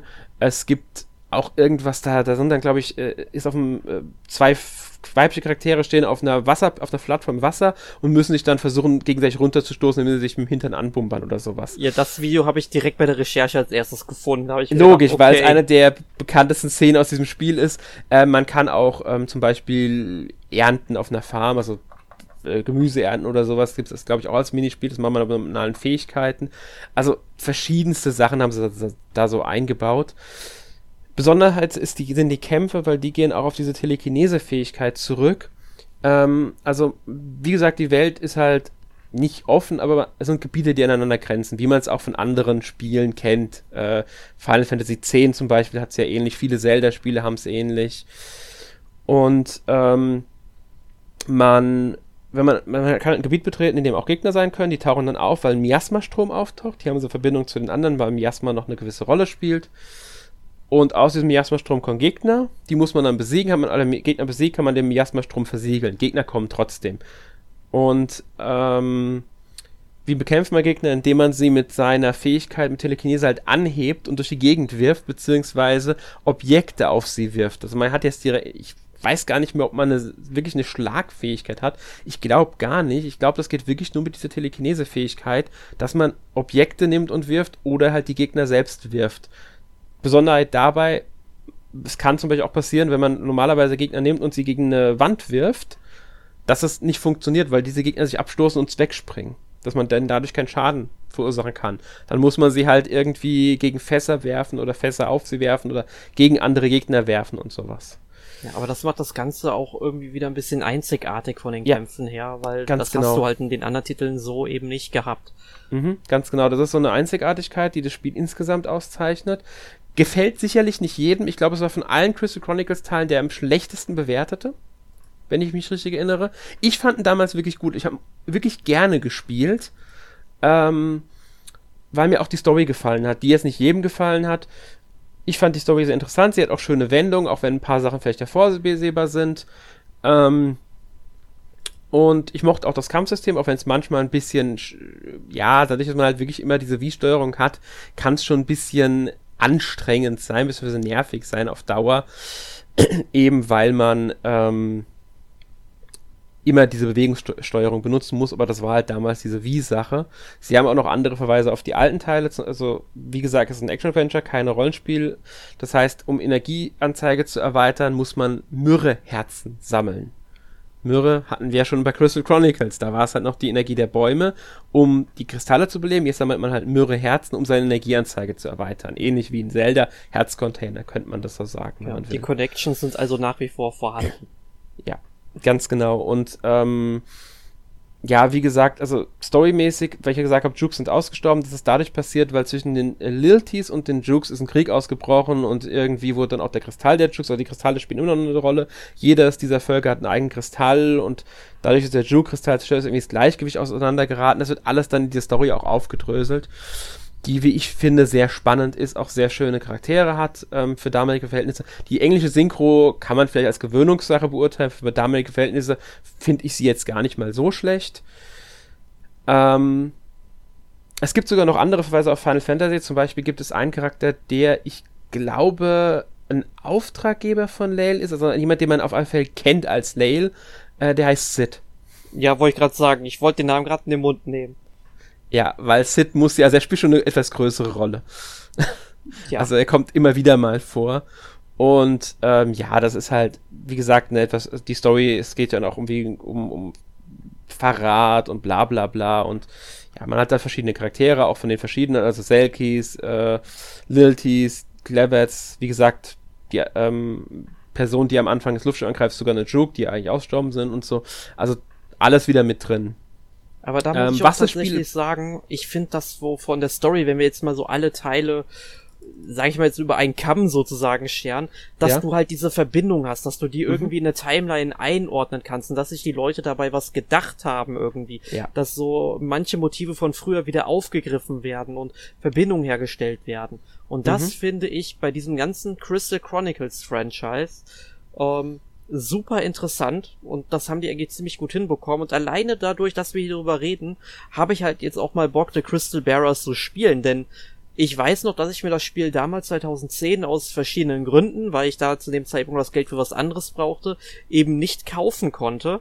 Ähm, habe ich es dann irgendwann auf die Liste gesetzt. Ich habe es mir dann auch vor, weiß ich nicht, wie viel Jahren dann auch mal nachgekauft, weil es gab's ja dann mal in der Pyramide für 22 Euro oder so und habe ich es mir mhm. nochmal mitgenommen.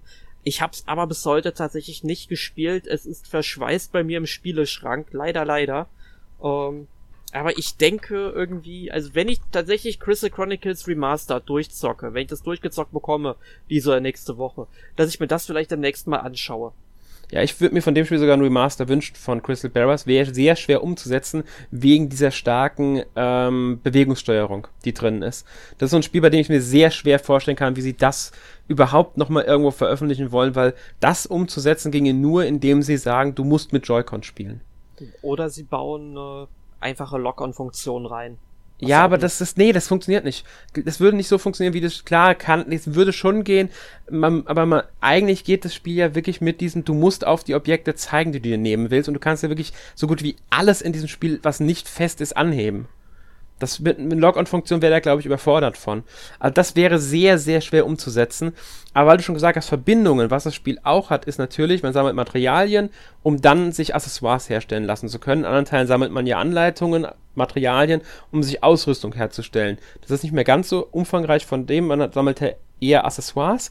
Und diese Accessoires bringen einem dann zum Beispiel erhöhte Angriffs- und Verteidigungswerte. Also auch das haben sie noch drin, dass man auch da ein bisschen Boni sammeln kann. Ähm, noch eine wichtige Sache, dieses Spiel ist im Gegensatz zu den anderen Teilen nicht mehrspielerorientiert. Du hast zwar Mehrspielermodus, aber das Spiel ist ein Singleplayer-Spiel. Der Mehrspielermodus ist eher so wie Mario Galaxy. Eine zweite Person kann eine V-Mode nehmen und dann quasi ohne weiteren Charakter unterstützen mit einem weiteren Pointer auf dem Bildschirm. Ja, ist aber auch eine nette Idee. Natürlich, keine Frage. Ähm, aber es ist halt da merkt man schon dran, wie stark dieses Spiel eher auf den Singleplayer, also für Einzelspieler gedacht ist. Das ist halt wirklich auch von der Story her nochmal in der Erzählweise anders als die anderen Teile. Hier ist die, wobei auch Ring of Fates und Echoes of Time ja storymäßig schon sehr klar Geschichte erzählen. Das hier geht halt nochmal in eine noch klassische Richtung. Ich würde mir hiervon ehrlich gesagt ähm, eine, äh, ein Remaster wünschen oder sogar ein Spiel, das hier nochmal dran anschließt. Also jetzt nicht zwingend also mit den Charakteren oder so, aber das halt sozusagen irgendwann nach diesen Ereignissen aus diesem Spiel spielt. Also neues Crystal Chronicles, das hier dran irgendwie ansetzt. Und äh, damit sollten wir so langsam auch mal zum Ende des heutigen Themas kommen. Mhm. Da äh, möchte ich wir ganz könnten, kurz, bevor wir zum ja. Fazit kommen, äh, einwerfen, äh, nur so ein kleiner Fun Fact am Rande.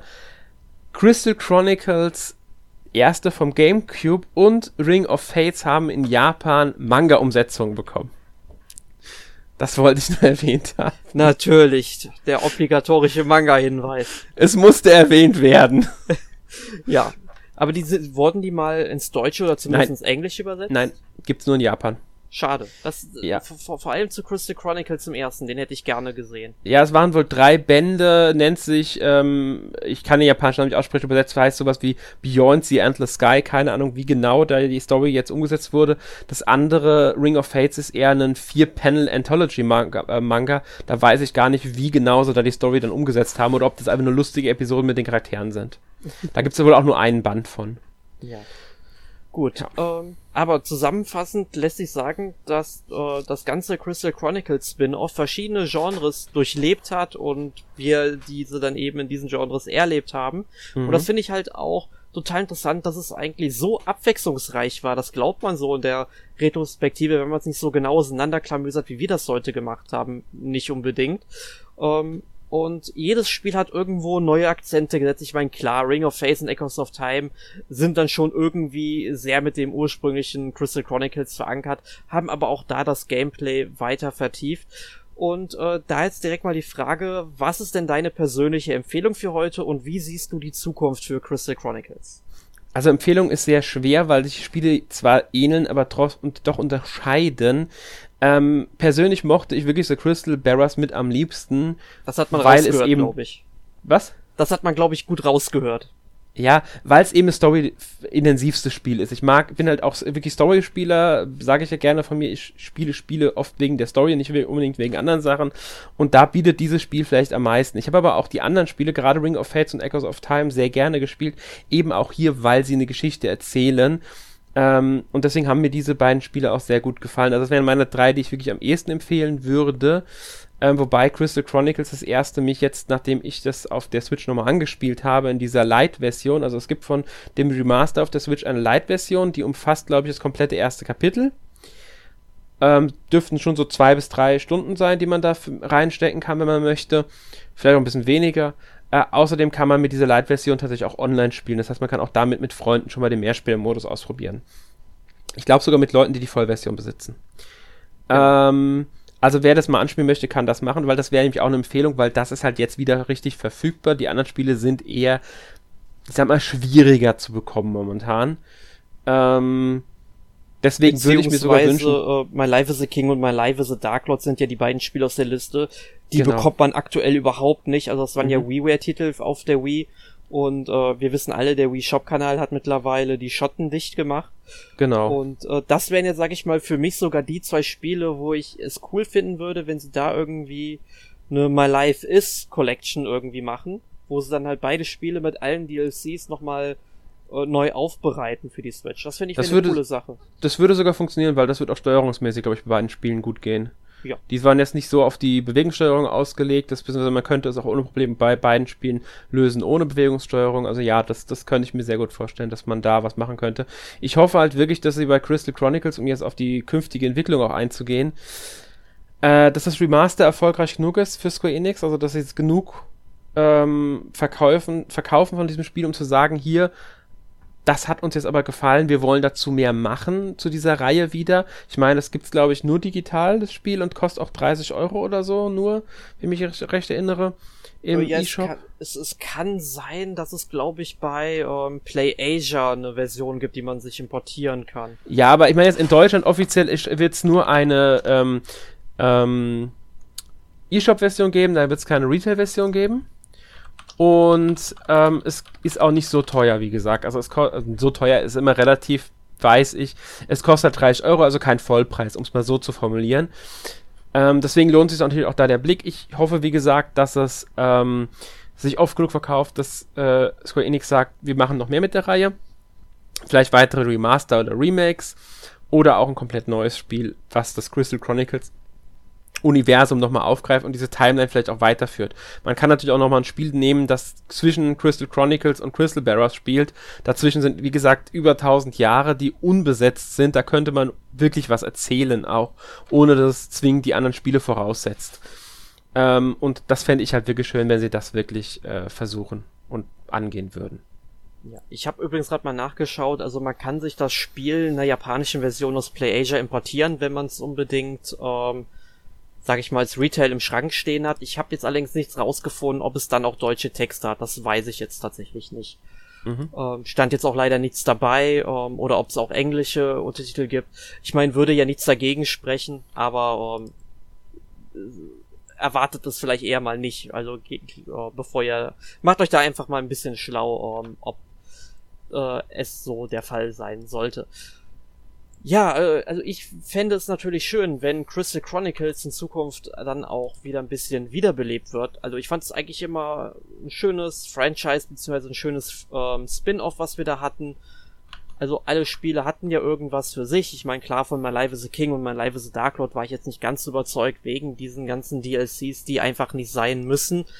Ähm, aber ich meine, mein Gott, irgendeiner hat mal die Pferderüstung gekauft und dann haben die Leute gesehen, dass das eben funktioniert.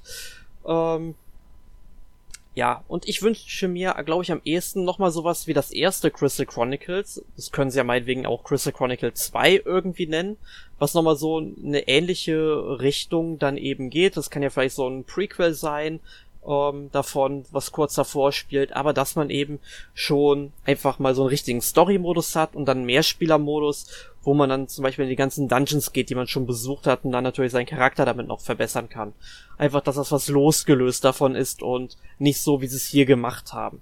Also das wäre, glaube ich, für mich so das, was ich gerne sehen würde und dann vielleicht mal, wie gesagt, so eine My Life is Collection, und da ja Square Enix eigentlich mittlerweile schon auf dem Retro-Trip ist, ich meine, demnächst kommt ja irgendwann auch die Collection of Saga, wo dann eben ähm, die ersten drei Saga-Titel für den Game Boy eben enthalten sind. Ich kann mir gut vorstellen, dass sowas vielleicht früher oder später mal kommen wird und sollte jetzt auch nicht so teuer sein, das doch mal so ein bisschen aufzubereiten. Ja. Ja, und persönliche Empfehlung, ich würde tatsächlich sagen, das erste Crystal Chronicles, weil damit habe ich die meisten Erinnerungen einfach. Weil ich es einfach so oft angefangen habe und ich hoffe, dass ich diesmal auch wirklich durchziehe. Gut, ähm, dann kommen wir an dieser Stelle mal zu unserer Rubrik letzte Woche gespielt. Was stand da bei dir auf dem Spielplan? Ja, ich fasse mich jetzt sehr kurz, weil wir sowieso schon überzogen haben. Ja. ähm, also ich habe Kandagawa Jet Girls gespielt. Das ist ein Jetski Spiel basierend auf der gleichnamigen Anime-Serie ähm, von den Senra Kagura-Machern. Da müsstest du schon wissen, in welche Richtung es auch zum Teil ja. gehen könnte. Also ist nicht ganz so schlimm. Also ähm, die Minispiele sind da schon ähm, weniger äh, wie jetzt in den Senra Kagura-Spielen zum Teil, aber die Animationen zum Beispiel der weiblichen Charaktere, also es sind, gibt nur weibliche Charaktere. äh, also die Brustanimation ist wieder vorhanden, wie man es halt kennt. Ähm, aber Fokus ist wirklich auf dieses Jet Racing und das macht sogar tatsächlich Spaß, auch wenn ich was ich bisher gespielt habe, viel zu leicht finde. Ich hatte kein Problem, jedes Rennen zu gewinnen. Also bin den meisten Gegnern wirklich immer davon gefahren. Ähm, das habe ich gespielt. Da wird es dann irgendwann auch bei mir auf der Website, also Lost Dungeon, einen Test zu geben. Ähm, ich werde bestimmt im irgendeinem Podcast später nochmal was zu sagen. Außerdem habe ich neue Battletoads gespielt. Aber da noch nicht so viel. Bisher macht es mir wirklich Spaß. Spielt sich sehr schön. Ist halt ein typisches Beat'em Up. Ähm, das jetzt aber mehrere Schwierigkeitsgrade hat. Das heißt also auch äh, nicht so erfahrene Spieler wie ich oder Leute, die einfach nur alt geworden sind, können es immer noch spielen und trotzdem schaffen.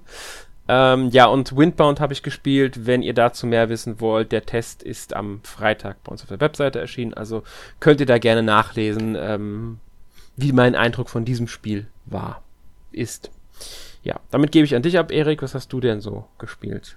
Im Grunde dasselbe wie letzte Woche. Also neben Crystal Chronicles natürlich habe ich äh, Persona 5 äh, Royal weitergespielt, habe die 150 Stunden geknackt, ähm, habe mittlerweile auch so den äh, großen Bossgegner des Originalspiels schon gelegt. Jetzt bin ich so langsam mal gespannt, wie sich die Geschichte demnächst weiterentwickelt. Bin aber immer noch richtig überzeugt von diesem Spiel, mache diese ganzen Social Links mit den ganzen Charakteren, jetzt wo ich gerade nicht in irgendwie einen Dungeon muss, obwohl ich sollte als nächstes Mementos besuchen, weil ein paar Charaktere wollen sich erst, sag ich mal, in ihrer ähm, sozialen Kompetenz mit mir weiterentwickeln, wenn ich was Bestimmtes gemacht habe in Mementos. Also das ist ja diese Zwischenwelt, ähm, wo man dann eben dann auch äh, Sinneswandel durchführen kann. Ich hoffe, wir werden irgendwann mal Persona 5 auch auf der Switch sehen, was gar nicht so unwahrscheinlich ist, aber ich hoffe, es kommt irgendwann, weil ich will über dieses Spiel mal in einem eigenen Podcast reden, weil es so großartig ist. Ähm, und damit es auch verständlich ist äh, für die, die jetzt überhaupt nichts verstanden haben mit dem Sinneswandel und so weiter, aber das ist zu komplex. Ähm, und ansonsten habe ich diese Woche Deadly Premonition 2 durchgespielt. Dazu möchte ich jetzt auch gar nicht so viel mehr sagen. Ähm, ich hatte mich ja letzte Woche schon mal so übers Spieldesign so ein bisschen lautstark aufgeregt. Mal gucken, ob ich mich bis nächste Woche da beruhigen kann. Denn nächste Woche, um einfach jetzt mal schon das anzukündigen, reden Michael vom Continuum Magazin und meine Wenigkeit über das Deadly Premonition Franchise, sprich über den ersten Teil, der letztes Jahr auf die Switch portiert wurde und auch den bisher Switch-exklusiven zweiten Teil, der im Juli erschienen ist und ich denke einfach mal, dass wir da einiges zu erzählen können. Ähm, also wenn ihr irgendwie Fans von äh, Twin Peaks, von Horrorgeschichten, von Grand Theft Auto, von Resident Evil ähm, und sonstigen ja Mischwerken interessiert ähm, seid, ähm, dann unbedingt mal einschalten, würde ich sagen. Und ich denke mal, damit sind wir auch für heute durch. Ja. Wenn ihr also noch irgendwelche Fragen zu Final Fantasy Crystal Chronicles habt, dann dürft ihr sehr gerne in den Kommentaren mit uns darüber diskutieren. Und natürlich sind auch gerne Fragen zu Deadly Premonition gesehen. Wollt ihr irgendwelche Schwerpunkte, die wir ähm, äh, äh sehen, die wir eben, sag ich mal, besprechen sollten, dann schreibt uns das in die Kommentare und wir versuchen das dann nächste Woche zu berücksichtigen. Und in diesem Sinne bedanke ich mich erst einmal bei dir, Alex, dass wir heute einen Franchise-Podcast zu Final Fantasy aufnehmen konnten. Immer wieder gerne. Und dann natürlich auch noch vielen Dank an die Hörer da draußen, dass ihr jetzt 95 Minuten zugehört habt. Ähm, aber ich hoffe, der lange Podcast hat sich für euch gelohnt. Ihr habt was mitgenommen. Und in diesem Sinne, vielen Dank und bis zum nächsten Mal. Tschüss. Bis dann. Tschüss.